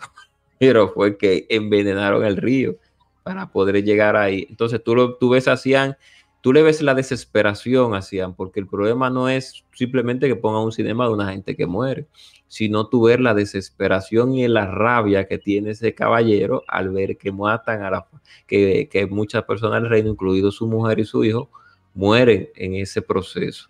Y, en, y eh, tanto así que cuando tú llegas a ese lugar, tú lo ves a él fajado durísimo con, lo, con los, el ejército de Keka, pero feo. Y si tú Sí, te sí. interpones, y si tú te interpones en medio, o sea, hay dos sprites de dos, de, hay dos, tres sprites de, de, sí, de Citán chocando, chocando las espadas con, con dos, eh, con dos eh, soldados. Y si tú te metes en el medio, él te dice, quítate de ahí, y se ve como te lanza parte, un fuetazo y te manda a volar. Y Sí. el peor, y el último sabor de boca ya de la del, del, del- de que voy a mencionar, el de mi personaje preferido, el de Setzer, que es el más duro. Ey, ey. El verdugo, el verdugo. que es mi personaje preferido era Final Fantasy VI, Setzer, el gambler. De, siempre, le- siempre tuvo mi equipo, siempre, todas las veces que voy a Final Fantasy y que todas las veces que la jugaré, Final Fantasy, siempre Setzer, desde que llega a mi equipo, yo lo, lo, lo pongo ahí y no Pero- lo quito más nunca. Lo que es el Shadow. Sí, la historia de Shadow también. Sí. La historia de Shadow es muy triste también.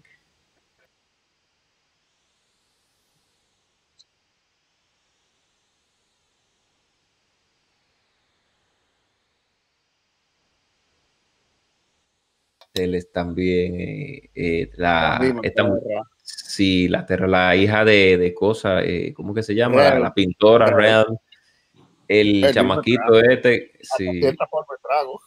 Sí, Estrago sí también tiene. O sea, Final Fantasy 3 es una historia de, de- de- de- de desilusión, a pesar de ser un juego, es un No. excelente juego, Y desesperación, porque y desesperación. la parte que todo el mundo conoce, que es la destrucción del mundo donde Kana Keska, Sí, literalmente, a partir de ahí el juego se rompe. O sea, exactamente. a nivel emocional el juego se rompe. A nivel emocional, ese juego se rompe. Ese juego está tan bien desarrollado, porque es que yo no entiendo por qué no siguieron como esa línea, porque que yo no he vuelto a ver en ningún otro Final Fantasy. Mira, yo Eh, creo que, que ellos con las 7 lo intentaron. sí, eh, lo intentaron. Lo que pasa es que quizá al, al hacer tanto, quererla occidentalizarla tanto, sí. desde cierto punto de, de vista, con el tema de, de que si lo full motion y, y la novelesca, y Tenían- etcétera, etcétera. Tenían que aprovechar la tecnología que había y el, el, y el, el boom que había. También Sí, sí, hubo sí, un sí, sentido no. comercial detrás. Claro, claro, eso es obvio, pero es lo que digo, o sea, técnicamente perdieron el rumbo de cierta forma, porque ellos lo intentaron hacer, ellos incluso, si uno se da cuenta, en Final Fantasy VII intentan hacer un fin del mundo otra vez. Sí, sí, la, realidad. No es que hay que repetir la fórmula, pero como el juego está desarrollado, como el Final Fantasy 3 está desarrollado, óyeme, está muy bien hecho porque tú comienzas con el equipo, tú llegas, ok, nos vamos a pelear flotante y después de ahí te dan un sacón de onda durísimo de que todo el mundo tiene que, hizo, esté esparcido por el mundo y tú tienes que ir pedazo por pedazo y buscando a todo el mundo. ¿no? Y hay muchos pedazos, porque incluso está la guerra Magitech, Exactamente. y, y muatan pila de, de o sea, no es un juego de que, que, ah, sí, bonito, hay una guerra. sí". No, no, no, aquí hay baja. Y, y baja que tú sientes, porque literalmente tú te quedas como, pero yo usé ese Ay, ay. Sí. Pero Bien lo dijiste, en pasado, mi hermano. Quédese con el recuerdo. sí.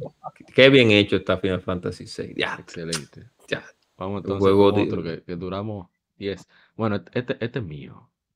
Mío. Oh. Oh. Oh. Grand Theft Auto 6. Hace, verá, estamos hablando de, mira que fue su, tengo que hablar de su efeméride, pero voy a hablar, voy a hablar solamente de su momento cumbre. Eh, para mí, ese al inicio, Ni no Kuni, de por sí, la música del maestro Joe Hisaishi no ayuda a que uno esté como normal. Sí, No hay forma. sí, es verdad. Estamos hablando de compositor de, de la mayoría de, bandas sonoras de películas de Studio Ghibli. Número dos, los visuales los diseñó Studio Ghibli. Ya es otro problema. Tú sabes que va a haber problemas ya. No hay forma. Tercero, yo soy, como dicen los gringos, mama's boy. Yo luego con mi mamá. Entonces, el, principio del juego, la primera, primeros 20 minutos, la primera hora, precisamente es sobre un accidente que tiene el enano, Oliver, por estar embromando, llevándose un carajito azaroso. Siempre hay un vecino azaroso. Sí. Y tiene un accidente. La mamá lo salva, pero resulta que la mamá tiene una constitución bastante débil. Que hay una historia detrás de eso. Pero por, por todo eso lío, toda esa cosa, resulta que la madre, la madre fallece. Loco, un carajito como de 8 años. Que nada más vive con su madre, porque él tiene un origen que lo explica más adelante en el juego, bastante extraño, pero bueno. Eh, como nada más tiene 10 años, no voy a bromar mucho. Y, él, y él, ella le dice, le insiste en que tiene que tratar de ser bueno, de, de- de ser decente, de hacer las cosas. O sea, siempre está tratando como de, de dejarle, tú sabes, un legado de valores, que quizás no es gran cosa para mucha gente, pero contra hermano. Ujú. Es raro que un juego quiera transmitir de manera tan directa un mensaje así, que me parece, a mí me parece bien. Sí, sí, claro que sí. Y, concho, mano, que este pipiolo de, de- de quizás 10 años, dije 8, pero creo que son 10, no sé. Aunque él va creciendo en el juego, ahora que lo pienso. Y un poquito, claro, nada más. Le dice, y que tú nada más tienes, mira, le dice la palabra final, sé bueno por mí. Contra, hermano. Está fuerte. ese pequeño pipiolo. A mí me dio en la madre ese momento. Y, y el juego con por sí es muy bonito en en todo lo que transmite. O sea, es muy simple el juego en realidad. No tiene ni que nada muy oscuro, complicado. Pero yo pienso que eso está bien. No todos los juegos tienen que ser Final Fantasy VI, Xenogears. ¿Tú sabes? Claro. Effect. no, no es así. Y No, claro. me parece eh, genial ese juego. Y, y me gusta eso, que trate de sentimientos e intenciones simples. Y bueno, eso era lo que era- quería eh, proyectar de, de- de- de Pokémon con esteroides. Digo, eh, Nino Kuni, es Oh, un excelente juego. Excelente. La 2 no lo he jugado todavía. Quiero ver, quiero terminar el remaster, o sea, pasarlo por segunda vez. Para luego entrarle al segundo. Gracias a mi hermano eh, Jammed, que me regaló la eh, Nino Kuni 2 de, de PlayStation 4. Bueno, entonces, ¿alguien Oh. va a hablar decir algo de Nino Kuni o no, no, está bien. Con el siguiente? entonces? No, ahí está bien, está bien. Pasa al siguiente. Vamos con el siguiente. Drakengard. Ay, ay, Uy. ay. Uy, uy. Cuando Square Enix hacía cosas buenas. Uy. Oh, ¿cómo así? ¿Cómo así? Para ¿Cómo que salga Nier- viene Nier Automatado, anótanos. Oh, pero ¿Cómo así? Hay que ganarse esos Cuando. Square Enix hacía cosas buenas. ¿Cómo así? Ese, ese hombre, ese hombre tiene todo mi respeto. Yokotaro. Hago lo que me Martín Sagano, aunque nadie lo entienda. Dígale. Sí, sí, es verdad. Lo Eso único, cuando, que queda, cuan- lo único que queda con cuatro dedos de frente en sí, Square. cuan- Que sí, no, no. realmente. cuan- cuan- cuan- cuan- bueno, no, bueno, O sea, Yoshi P, Bueno. aunque, aunque no esté haciendo lo que te Sí, gusta, sí. pero él, él- él es bueno, él es bueno. sí, sí. Él es bueno, él es bueno. Pero cuando había bolas, cuando bolas no. siga, la hablen, hablen de Drakengard. cuando, cuando habían cuando habían eh, cuando no le importaba nada a los desarrolladores de lo hacer así que me importa a mí la compañía o lo cogía o no lo cogía pero bueno. El problema con Drakengard es no es eh, que por cierto la primera vez que yo lo vi me parecía mucho a un juego llamado Panzer Dragoon que hemos hablado muchísimo de él. Tiene una, una saga de seguidores que a muchas personas les encanta incluyéndome que es un juego bastante nicho, Panzer Dragoon, pero ha tenido muchas sagas. Eh, son muchos casos que hay, como la misma saga de Armor Core, que por cierto viene una nueva por, por fin ya. Espero que venda mucho. Pero el problema es claro que Armor, Armored Core es un super nicho, pero ya que la gente de Front Software ha hecho unos ha hecho mucho nombre con su saga de, de juegos de, de terror y, y, y aventuras. Sí. En fin, ya para no hablar mucho sobre la el, el punto es el final, el hiatus del final, porque tú te pasas el juego entero con tu dragón defendiendo un punto, pero el juego, el juego al final sucede un, un percance en el que el personaje con su dragón hace un viaje en el tiempo. Ay, y cae en el mundo actual, en el mundo en que vivimos. Resulta que, que como todo le ponen en las películas y en la vida real, nosotros no vamos a ser muy amigables con una persona que venga en- en- volando sobre un dragón, que es un objeto no identificado. En, este, en el mundo real se catalogaría de esa manera, un UFO. Y el personaje al final muere, pero muere de una manera un poco dramática porque literalmente le mandan un misilazo a, difícil. Qué difícil. Así no. El protagonista que tú vienes acarreando al- a- a- en todo el juego, al final muere trágicamente, sí, por un misil de un avión o de una torreta, de un misil de, una, de un componente eh, militar, sin ningún sentido, porque ni siquiera lo dejan hablar, simplemente le mandan el misil atrás porque ve de- una vaina y muere. rara. Sí. Yo, yo mismo le mando el misil. Usted mismo se lo manda. Y es uno de los finales, está en uno de los rankings de los finales más trágicos, de verdad, de todos los videojuegos, porque da, da- eh, tiene muy mal sabor de boca que tú veas que el protagonista se esforzó tanto y al final lo matan de un misilazo, de un, de un, de un avión, torretas, etc. Qué fuerte.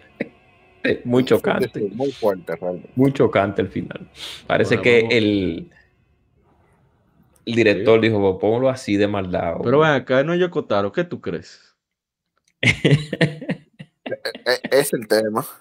Entonces vamos con es- otro. Bueno, antes de, de ir con otro, Sí, dejaron unos mensajes en ah, redes sociales, hicimos una publicación.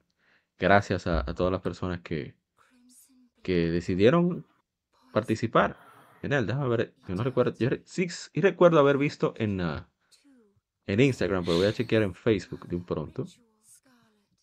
Bueno, en Facebook solamente tenemos uno y es eh, de Rafa Sánchez Navarro. Dice hasta siempre Soul Sacrifice. Que voy- bueno, si llegamos Oh. a Soul Sacrifice, voy a hablar sobre eso. Vamos a, vamos a ir a Instagram eh, rápidamente. Oh, oh, no quiero dejar Instagram. Ahora sí. En Instagram, que yo opiné la, la publicación, la, la marqué. ¿La marqué? ¿Qué se dice? Bueno, la fijé, se dice la palabra. El hermano Vic Portable, Vic, eh, que es quien hace la revista Game Effect, una revista digital muy al estilo de Club Nintendo, muy chévere. Dice el final de Secret of Mana, o sea, de ese juego que, que, que, que le agarró la fibra. sí. En verdad, sí, tienes razón. Sí, el final de ese Cromana es, eh, sí, es muy es dramático. Sí. Está, Es, es, es-. Porque dramático, imagínate. Sí. Te, te botan de tu pueblo. O sea, uno lo ve ahora normal, porque Pokémon te botan de tu casa. Pero estamos hablando de un juego de 1992, creo que era por ahí. No recuerdo el año de Secret of Mana, sinceramente. No, lo- no lo tengo ahora en mente. Y este bendito, de los 90. oye, te botan de tu pueblo. Vete. No te queremos aquí. Más. Está fuerte ese inicio. Y Exacto. al final Está demasiado difícil. Sí. Está demasiado, muy difícil y muy claro. Eh, deja ver, hay más mensajes, afortunadamente. Muchísimas gracias.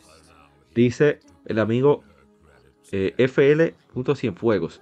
El final de Thimbleweed Park, no, para no decir obvio como Red Dead 2, cosas así muy mainstream, pese a jugarlo casi en su salida, siempre me resuena en mi memoria, siempre me resuena en memoria, no tanto el argumento como la sensación que me produjo el debacle final de la trama. Lo sentí triste no quería despegarme de personajes que crecieron conmigo en la partida. Sin duda, inesperadamente creció ese juego en mí porque no es mi género predilecto. Point and click, pero ni cerca. No, sinceramente Sí. no conozco el juego, pero por lo que dice, está difícil que lo juegue porque, concho, mano. No. Qué difícil. Dice Bueno, el hermano es por- que, que sepa. Ah, ¿qué iba a decir la gente? No, que Point and Click es, como una novela gráfica. Sí, no, porque a mí no me molesta ese género, en verdad. Pero eh, yo Sí. digo por la sensación. Ah, ok. Bueno. Son buenas las novelas Dice- gráficas, pero depende. Dice el hermano eh, Ben Méndez F, hermano bienvenido, que se pasó por acá ahorita. Dice, otro que puedo, eh, perdón, eh, el final de Cri- Crisis Core, Final Fantasy VII, la escena, la música, todo lo que envuelve ese fragmento de juego, hizo un nudo en mi garganta. Es verdad. Es más, Ah, sí, es verdad. la caja del juego te da una vaina. La tengo aquí. Realmente. Porque tú sabes qué es lo que va a pasar. Sí, al fin y al cabo, ya. La, en la portada del juego es un spoiler. Ya tú te sientes sabes. Pero Dios mío. Tú. Muy bueno. Ese Ya tú personaje a mí, me, que- a mí me encanta el personaje de Zack. Porque él, La portada, de- la- él no le para el, el final del juego te lo dice la portada. El final Dios de lo que va a pasar. Así mismo. Qué barbaridad. Así mismo. Que por cierto, eh, que el, el remake se basa precisamente en, en- en darle importancia a Crisis Core. Vamos entonces con, digo, me refiero a la Final 17. Vamos con el otro comentario. Bienvenido puso otro comentario. Otro que puedo recordar, uno de los primeros juegos donde sentí la frustración de una traición de un camarada. Golden Sun 2, personaje llamado Sí. Alex, ese hijo de Sí. su madre. Después de todo lo que uno pasó en la historia, además como personaje jugable una gran parte del tiempo, se revela quién, de Sí. quién era aliado y cómo rompió el party, ¿es verdad? Te deja botado como una media Sí. y, te, y se ríe, lo es malo, porque él, él se ríe, lo disfruta y aparece una y otra vez con unos poderes habladorísimos. Usted dice, pero acá él puede volar, porque yo no puedo volar. Tengo que ir a pie a todos lados. O sea, hasta que lo sea. Totalmente. Así Exacto. no. Y ya, esos fueron los comentarios. Totalmente. Vamos a ver. Creo que vamos a poner unos cuantos jueguitos más, porque ya, ya tenemos hora y media sin parar. Sí, sí. Ah, bueno, aquí dos, tenemos- dos, tres. Aquí tenemos uno que a mí me dio durísimo, personalmente. Eh, se trata de en Dragon Quest 11, hay una sirena que tú la encuentras eh, ahí en un camino, eh, en una isla, y esa sirena te habla de que ella está esperando a su amor, a su, a su, el amor de su vida, que ella lleva siglos esperando. El tipo tuvo, Uf. ya tiene nietos. Claro, él había fallecido ya. Resulta que encuentra que el nieto de, de su amor es igualito a él. Uf. Cuando tú vas avanzando en el juego, en la historia, bueno, es un pequeño spoiler. Spoiler Dragon Quest 11, ¿eh? Warning, warning, advertencia. Mm, Resulta que ella, el tipo sí había colgado un, compromiso con ella, pero que una mujer que en verdad estaba oficial de él y ¿verdad? se casó con otro y todo, eh, tenía una hija, la, el esposo, porque es una aldea de pescadores, por eso porque se encontró a la, a la sirena, se, naufra- eh, se ahogaron todos, la mujer quedó loca y casi mata a su hija. De hecho, al final se mató.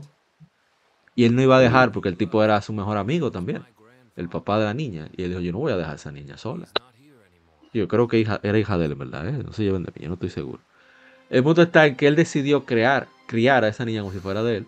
Y por eso no pudo ir al encuentro con la sirena. Cuando le revelan, que es lo que se está viendo en, ahora en YouTube, para aquellos que lo deciden ver el podcast en YouTube, le cuentan, no, mira, el que tú estás buscando, que se parece a mí, ahí es donde está, le enseñan la tumba y la sirena decide, las sirenas pueden salir del agua, o sea, en Dragon Quest, en ese Dragon Quest, y llegan a tener piernas, pero como es una maldición, porque si vuelven al mar, a tocar el mar, se van a convertir en agua, o sea, van a, van a morir. Y ella sale del mar y te saluda a la tumba y vuelve y se mete al mar. Uf. Entonces al final tú no sabes si tú ayudándola a descubrir qué fue lo que pasó en verdad, porque tiene la opción de no hacerlo, o dejarla esperando para siempre, ¿cuál de las dos? Y lo peor es que cuando tú vuelves al mundo de ella, porque tú puedes, te- ella hace que tú puedas ir, tú vuelves al mundo de ella, está una amiga de ella esperando en la casa, fulana se fue, que iba a buscar a su marido, y no ha vuelto. Ya. Uf. Yo duré días con esa vaina ahí en la cabeza. Yo, Dios mío, pero bendito hoy del día. Porque el problema no es, yo te lo estoy- lo estoy- se lo estoy contando a, a ustedes y también a quien escucha el podcast, y no es nada. Pero es una historia. Pero es que el juego, como tú vas interactuando, tú te vas involucrando cada vez más. Sí, claro. Y el bendito juego te da la sensación de esperanza de que, bueno, las cosas no van a salir tan mal. Pero salen mal como quiera. Y no es la primera vez que Dragon Quest me hace eso. Por eso me encanta. Y bueno, voy a quitar Bueno. porque ya está bueno. A ver. eh, Ah, bueno, a ti tenemos Ratchet and Clank a Cracking Time. Este va- De hecho, lo voy a volar. Ok. Ahí viene Metal Gear Solid 4. No, porque voy a dejarlo porque tiene que haber una segunda parte de esta vaina. Porque está chévere. Sí, Sí, sí, sí, sí. Tenemos que ya que, que, que, que- Sí, vamos a ir que ir cerrando. cortando. Va, va, Sí. dale, Metal Gear Solid 4. Oh, bueno, Metal Gear Solid 4 es un, como yo le digo, una... Todo, Kojima le dio todo el fanservice a todo el fanático para terminar el juego literalmente ahí. Ya, literalmente ah, eh, Metal Gear Solid 4 es el final de la saga de Metal Gear, literalmente. O sea, el juego ya se acabó ahí por la historia como tal. Y Kojima pues te agarró y te dio todo el fanservice que pudo para terminar el juego.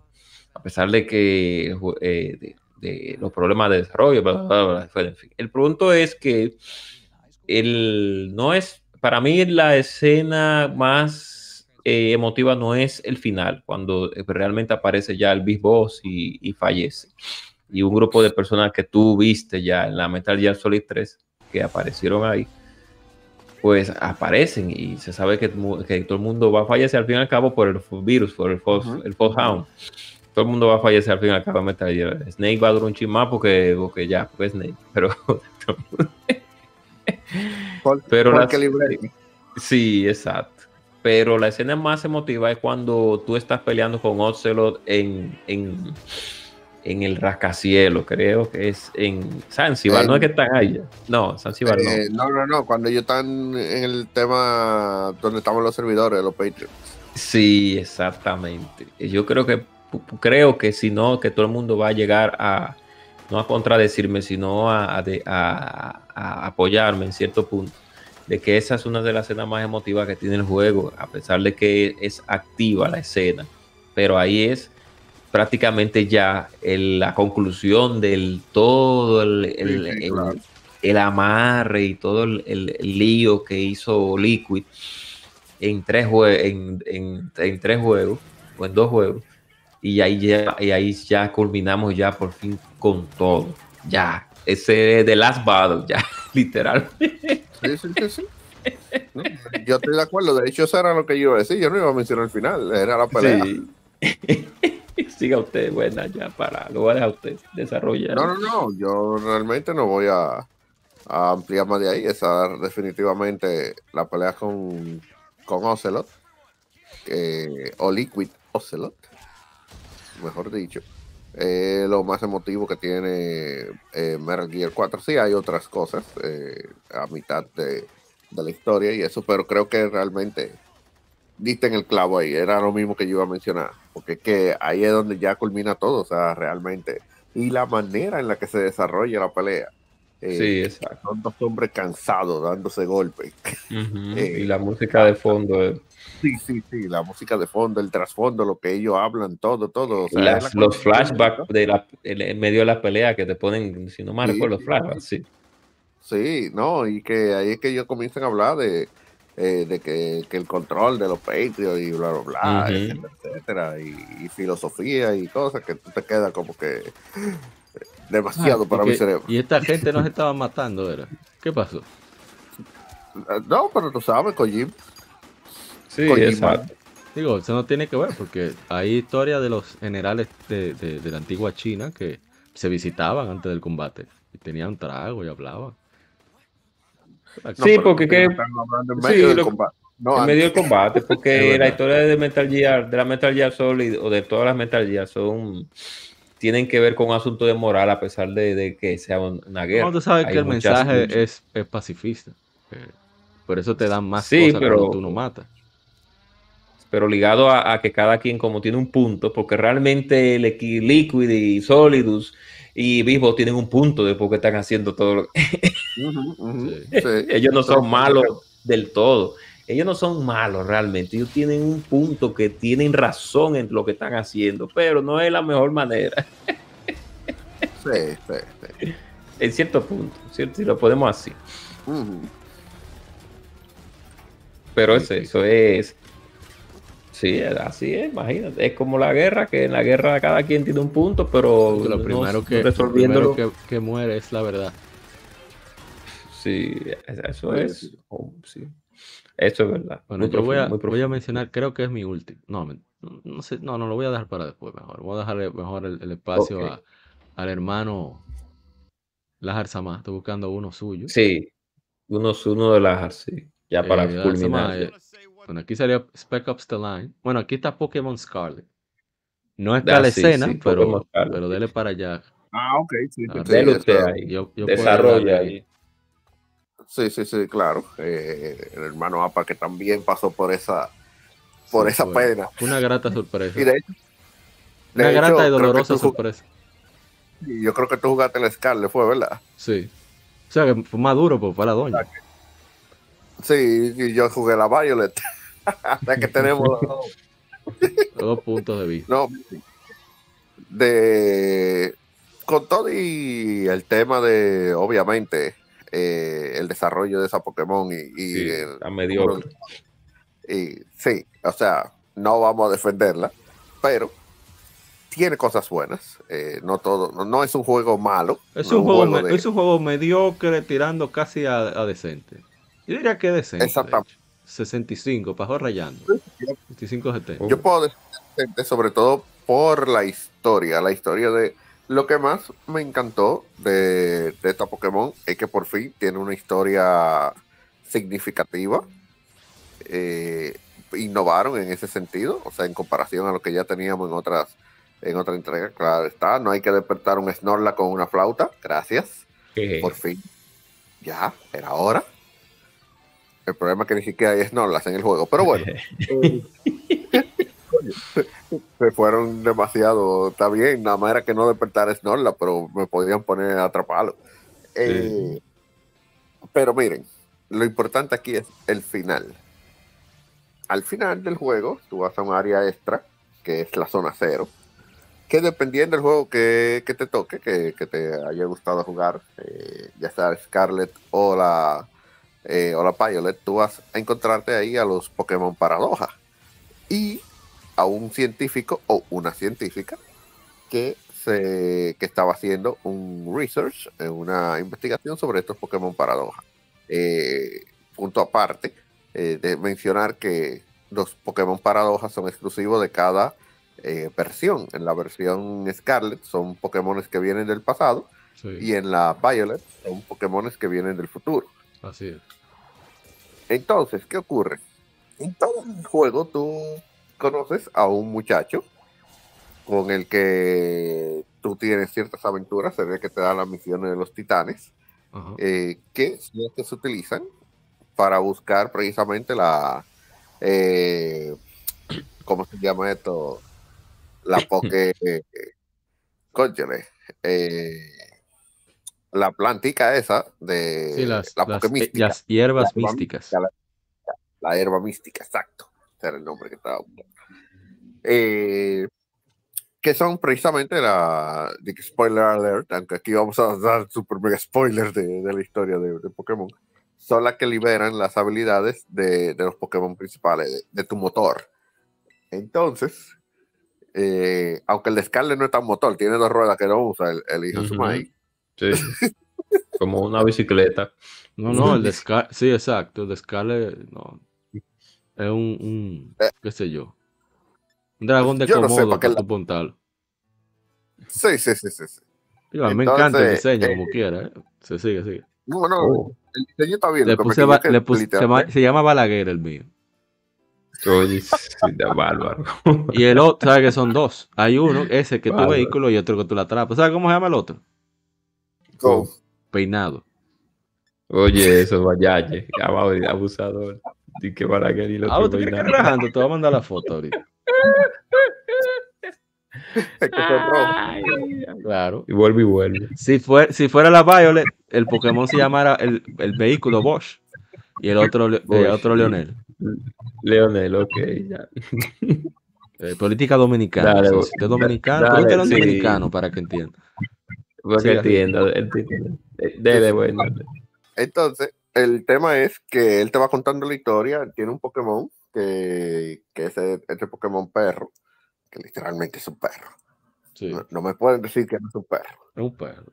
forma. Que, que él le va pasando la, la herba mística también para que se recuperara, porque él te va contando de que estuvo en la zona cero y que los Pokémon de ahí son muy poderosos y que su padre o madre eh, está haciendo eh, un research y cada vez que tú le das una mística, él él te llama o ella te llama y te dice, oh, mira, ah, qué bien, con eso fulano va a recuperar.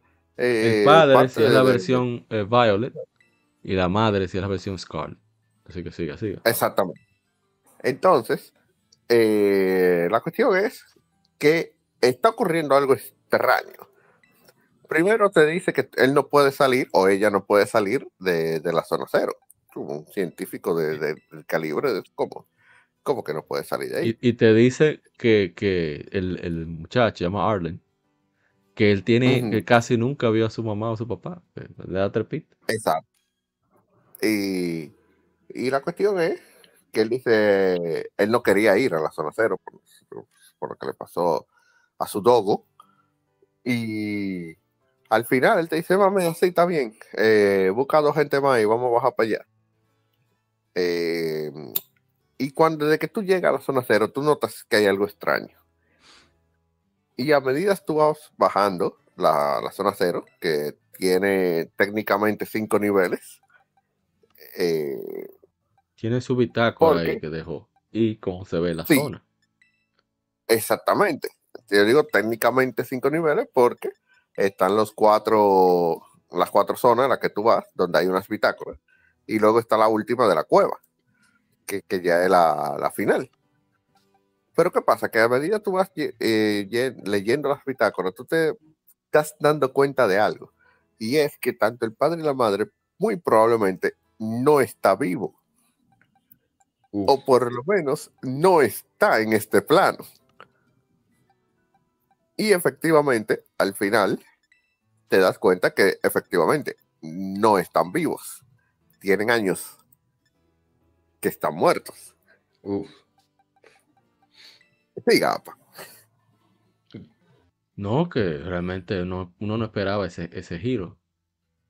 Eh, porque una historia de padres más, digamos, desapegados, más eh, dedicados a su carrera, no son, no son algo, no son una rara ocurrencia, más en esta sociedad que ¿verdad? está cada vez más demandante en el ambiente laboral.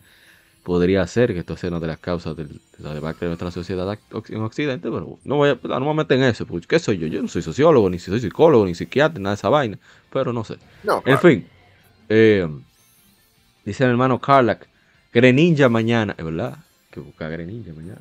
Ah, sí, bueno, sí, sí, mañana decía, hay un, Hay un evento sí, de raids. Eh, decía entonces que que fue realmente una sorpresa y más que después. Lo que no me gusta, ahí es que donde, donde yo sé que es Pokémon, pero rayo, si tú hi- hiciste un giro en la trama así, porque tú no desarrollarlo, por lo menos en parte de esa forma, que lo entiendo, porque es un juego para niños, pues no tiene que darle, tiene por qué darle tanta mente.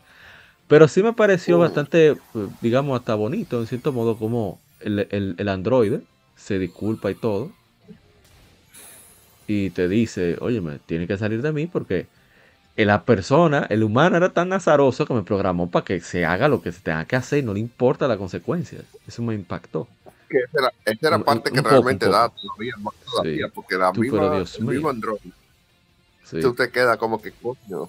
Entonces, al final del día, que, que ahí es donde viene el, el mayor problema. Ni tienes al padre original y tampoco te quedas con el Android. Sí. Uf. Y, y, y fue una pelea que, que dolió realmente. Aunque tú Sí. lo acababas de ver, Sí. Pero tanta interacción es, es el build-up, es esa construcción, ese lazo que se va construyendo a medida con las interacciones. Sí, Parece que los no, videojuegos son tan y- diferentes. Exacto. Y la, la construcción, o sea, al final, el tema de que te diga, no, mira, tú tienes que, que destruirme porque si no, se, se va el maestro. Y que Volvemos a lo mismo otra vez. Sí. dámelo. Eh, dale para allá. Y tú te quedas, coño, destruirlo. Y entonces me quedo sin padre o madre. Digo, dejo, a- dejo a, mi, a mi amigo sin, sin padre. Es lo más cercano que, que tú tienes de, de tu padre o tu madre, porque obviamente eh, desaparecieron. Y realmente está interesante. eh, incluso podría decir, es un juego que, pues sí, bien es cierto que lo puede jugar un, eh, un menor, un minor, ¿verdad? Pero creo que por lo menos para ahí ellos pensaron un poco en los en los mayores que, que juegan Pokémon y de una forma u otra le dieron un buen twist para poner a pensar a, a las personas ya de, de- con cierto raciocinio, porque a un niño lo va a ver y no lo va a decir, ah, no, mira, ahora hay que acabar con el androide. Sí, exacto. No le va a dar mucha importancia, pero ya a una persona de, de cierta edad, sí, eh, va a ver el tema y le va a dar importancia. Muy bien. Bueno, yo creo que ya podemos dejarlo hasta aquí. Yo tengo que anotar los juegos. ¿Cuáles fueron los que comentamos? Para que en una próxima ocasión, esperemos Sí, la que, que podamos hacer, nos repitamos. Por eso fue que esquivé algunos que quería desarrollar mejor eh, en una próxima ocasión.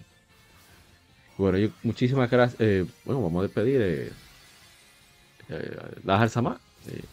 Si quiere dar algún mensaje final, ¿qué usted cree de eso, de, de esos juegos que dejan esas sensaciones? ¿Usted cree que es necesario, es innecesario? De- lo que usted quiera. Y las redes sociales de, de sus proyectos de, podcast y de contenido. De Retro at Entertainment. Yes. No, pero sí, eh, este tipo de juegos son extremadamente buenos y necesarios. Son los juegos que te ponen a pensar. Yo siempre he dicho que mm, siem- uno tiene que tener, en mi caso, tres tipos de juegos. El juego que tú vas a jugar simplemente para dar tiro, por así decirlo. O sea, Sí. para tú divertirte. Sí, Eh, el juego estresarte casual ahí. Sí. el casual, vamos a decirlo de la siguiente forma, ¿verdad? Eh, que dentro del casual puede ser un Call of Duty, puede ser, qué sé yo, un, Puede ser hasta un- puede hasta un ser lo que un sea. Mario, un cualquier juego. Que tú lo que vas es a, Exacto. a- a- a moverte por ahí. A, pasar Exacto, tiempo y ya. que es para matar tiempo. Incluso, aunque ustedes no lo crean, hasta ahí puede caber un grande falta. Sí, sí, sí. Sí, claro que sí. Sí, claro. Tú pasaste ahí y no. Tienes que tener, eh, de una forma u otra, un juego que vaya con el tema deportivo. Por, por alguna, de cualquiera, de cualquiera. ¿Por qué? Porque tú siempre vas a querer jugar algo, déjame jugar algo competitivo. O sea, eh, ¿cómo se? Ahí están los juegos de deporte, ya sea FIFA, eh, ya sea, qué sé yo, eh, un MLB o los juegos de carrera, eh, ya sea arcade o simulación, porque no es para cosas, es simplemente para despejar la mente en ese sentido. Y los juegos que tienen historia. Y realmente, los juegos con historias son los juegos que te ponen a pensar, que tienen historia de verdad. Sí, Eh, así es.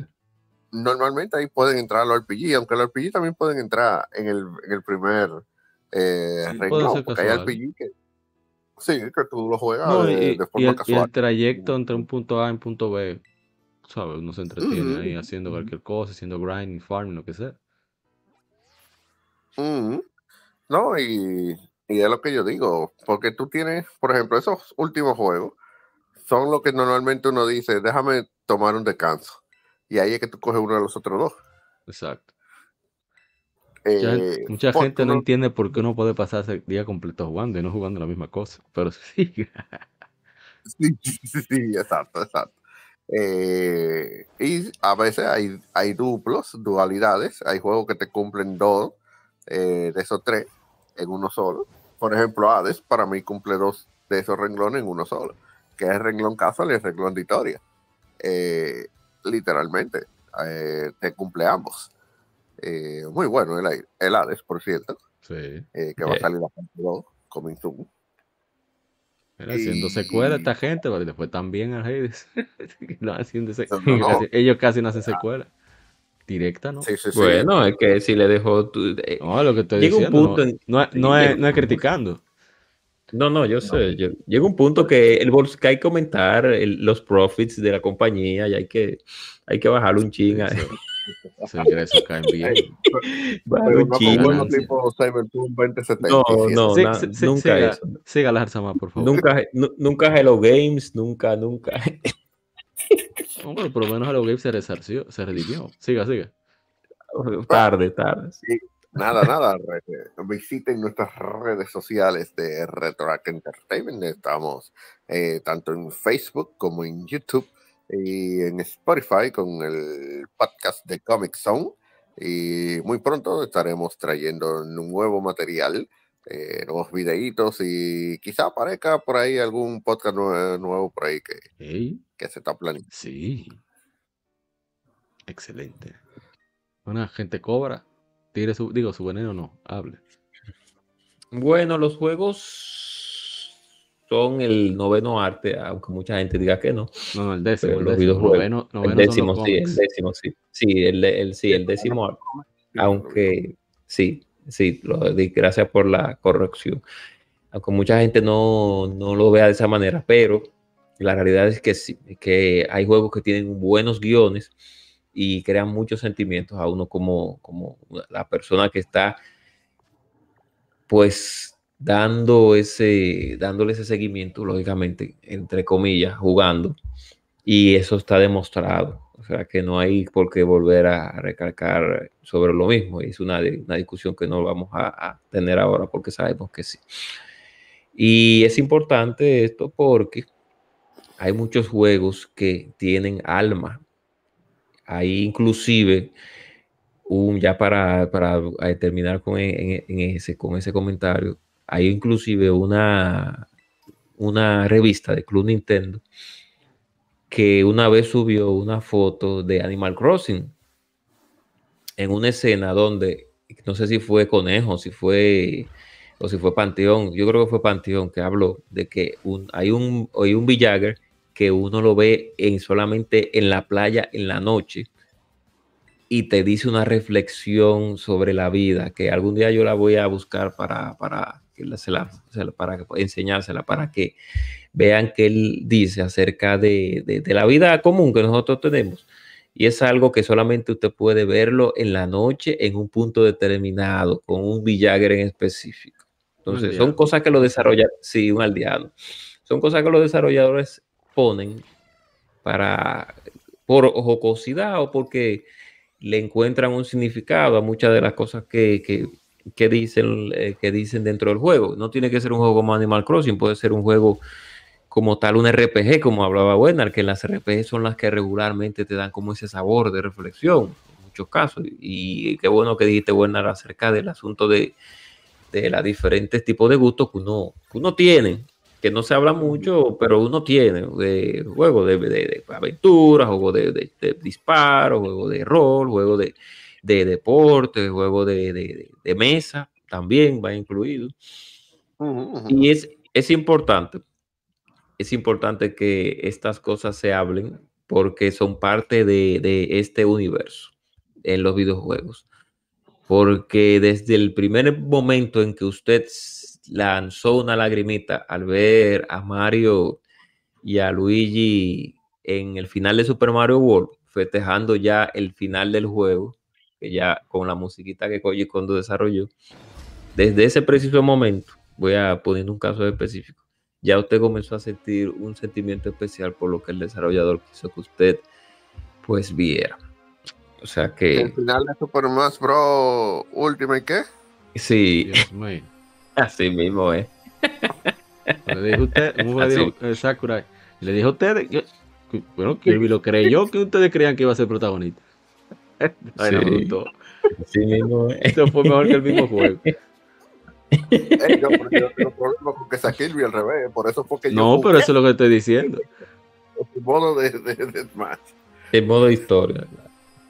Pues bien, bueno, recuerden hacer el bien y no miren a quién. Recuerden seguirnos en las redes sociales. Hay modo 7. Hoy se grabó uno de nuestros nuevos episodios que es acerca de la babosa de metal, que es la Metal Slug. O sea, que usted Metal no estuvo ahí.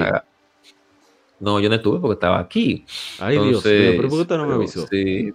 No, no se preocupe, porque recuerden que esto es, somos, somos familia, no importa. Además, estaba un equipo de cinco personas ahí, entonces ya, ya, ya había muchas personas, habían demasiadas personas ya.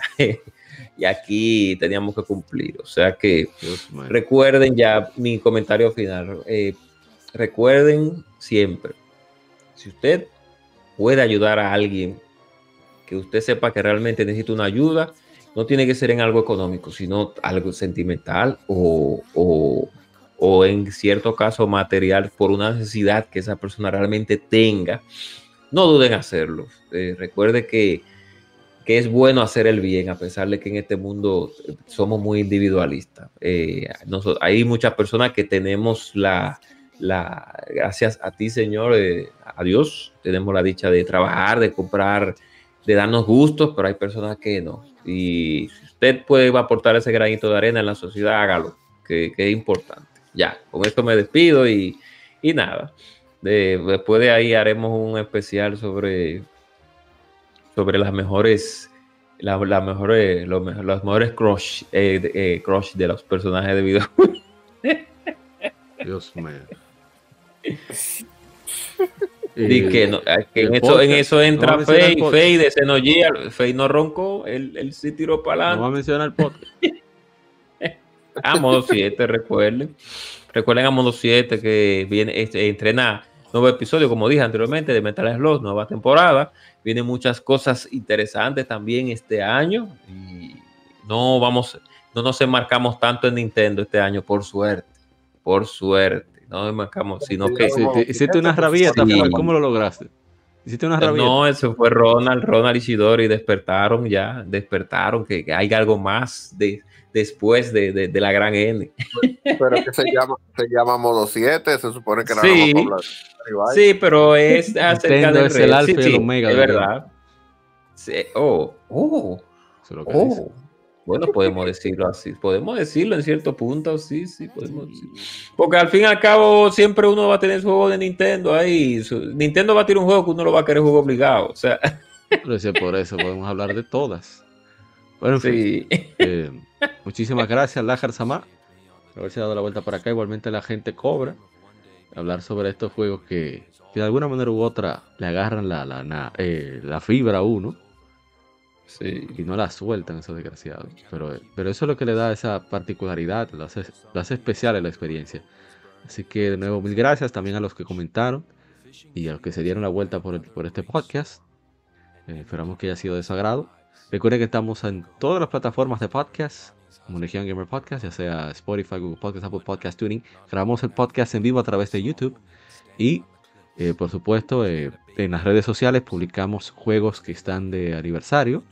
Pueden chequear, darse la vuelta por ahí, dejar sus comentarios que los leemos en el lado A de- del podcast, en la sección de las que efemérides, efemérides de juegos.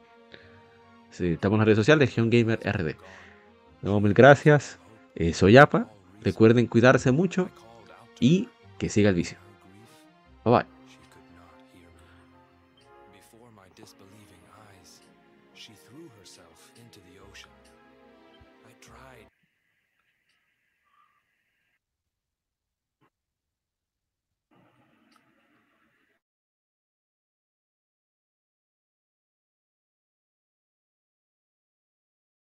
Somos Legión, somos gamers. Legión Gamer Podcast, el gaming nos une.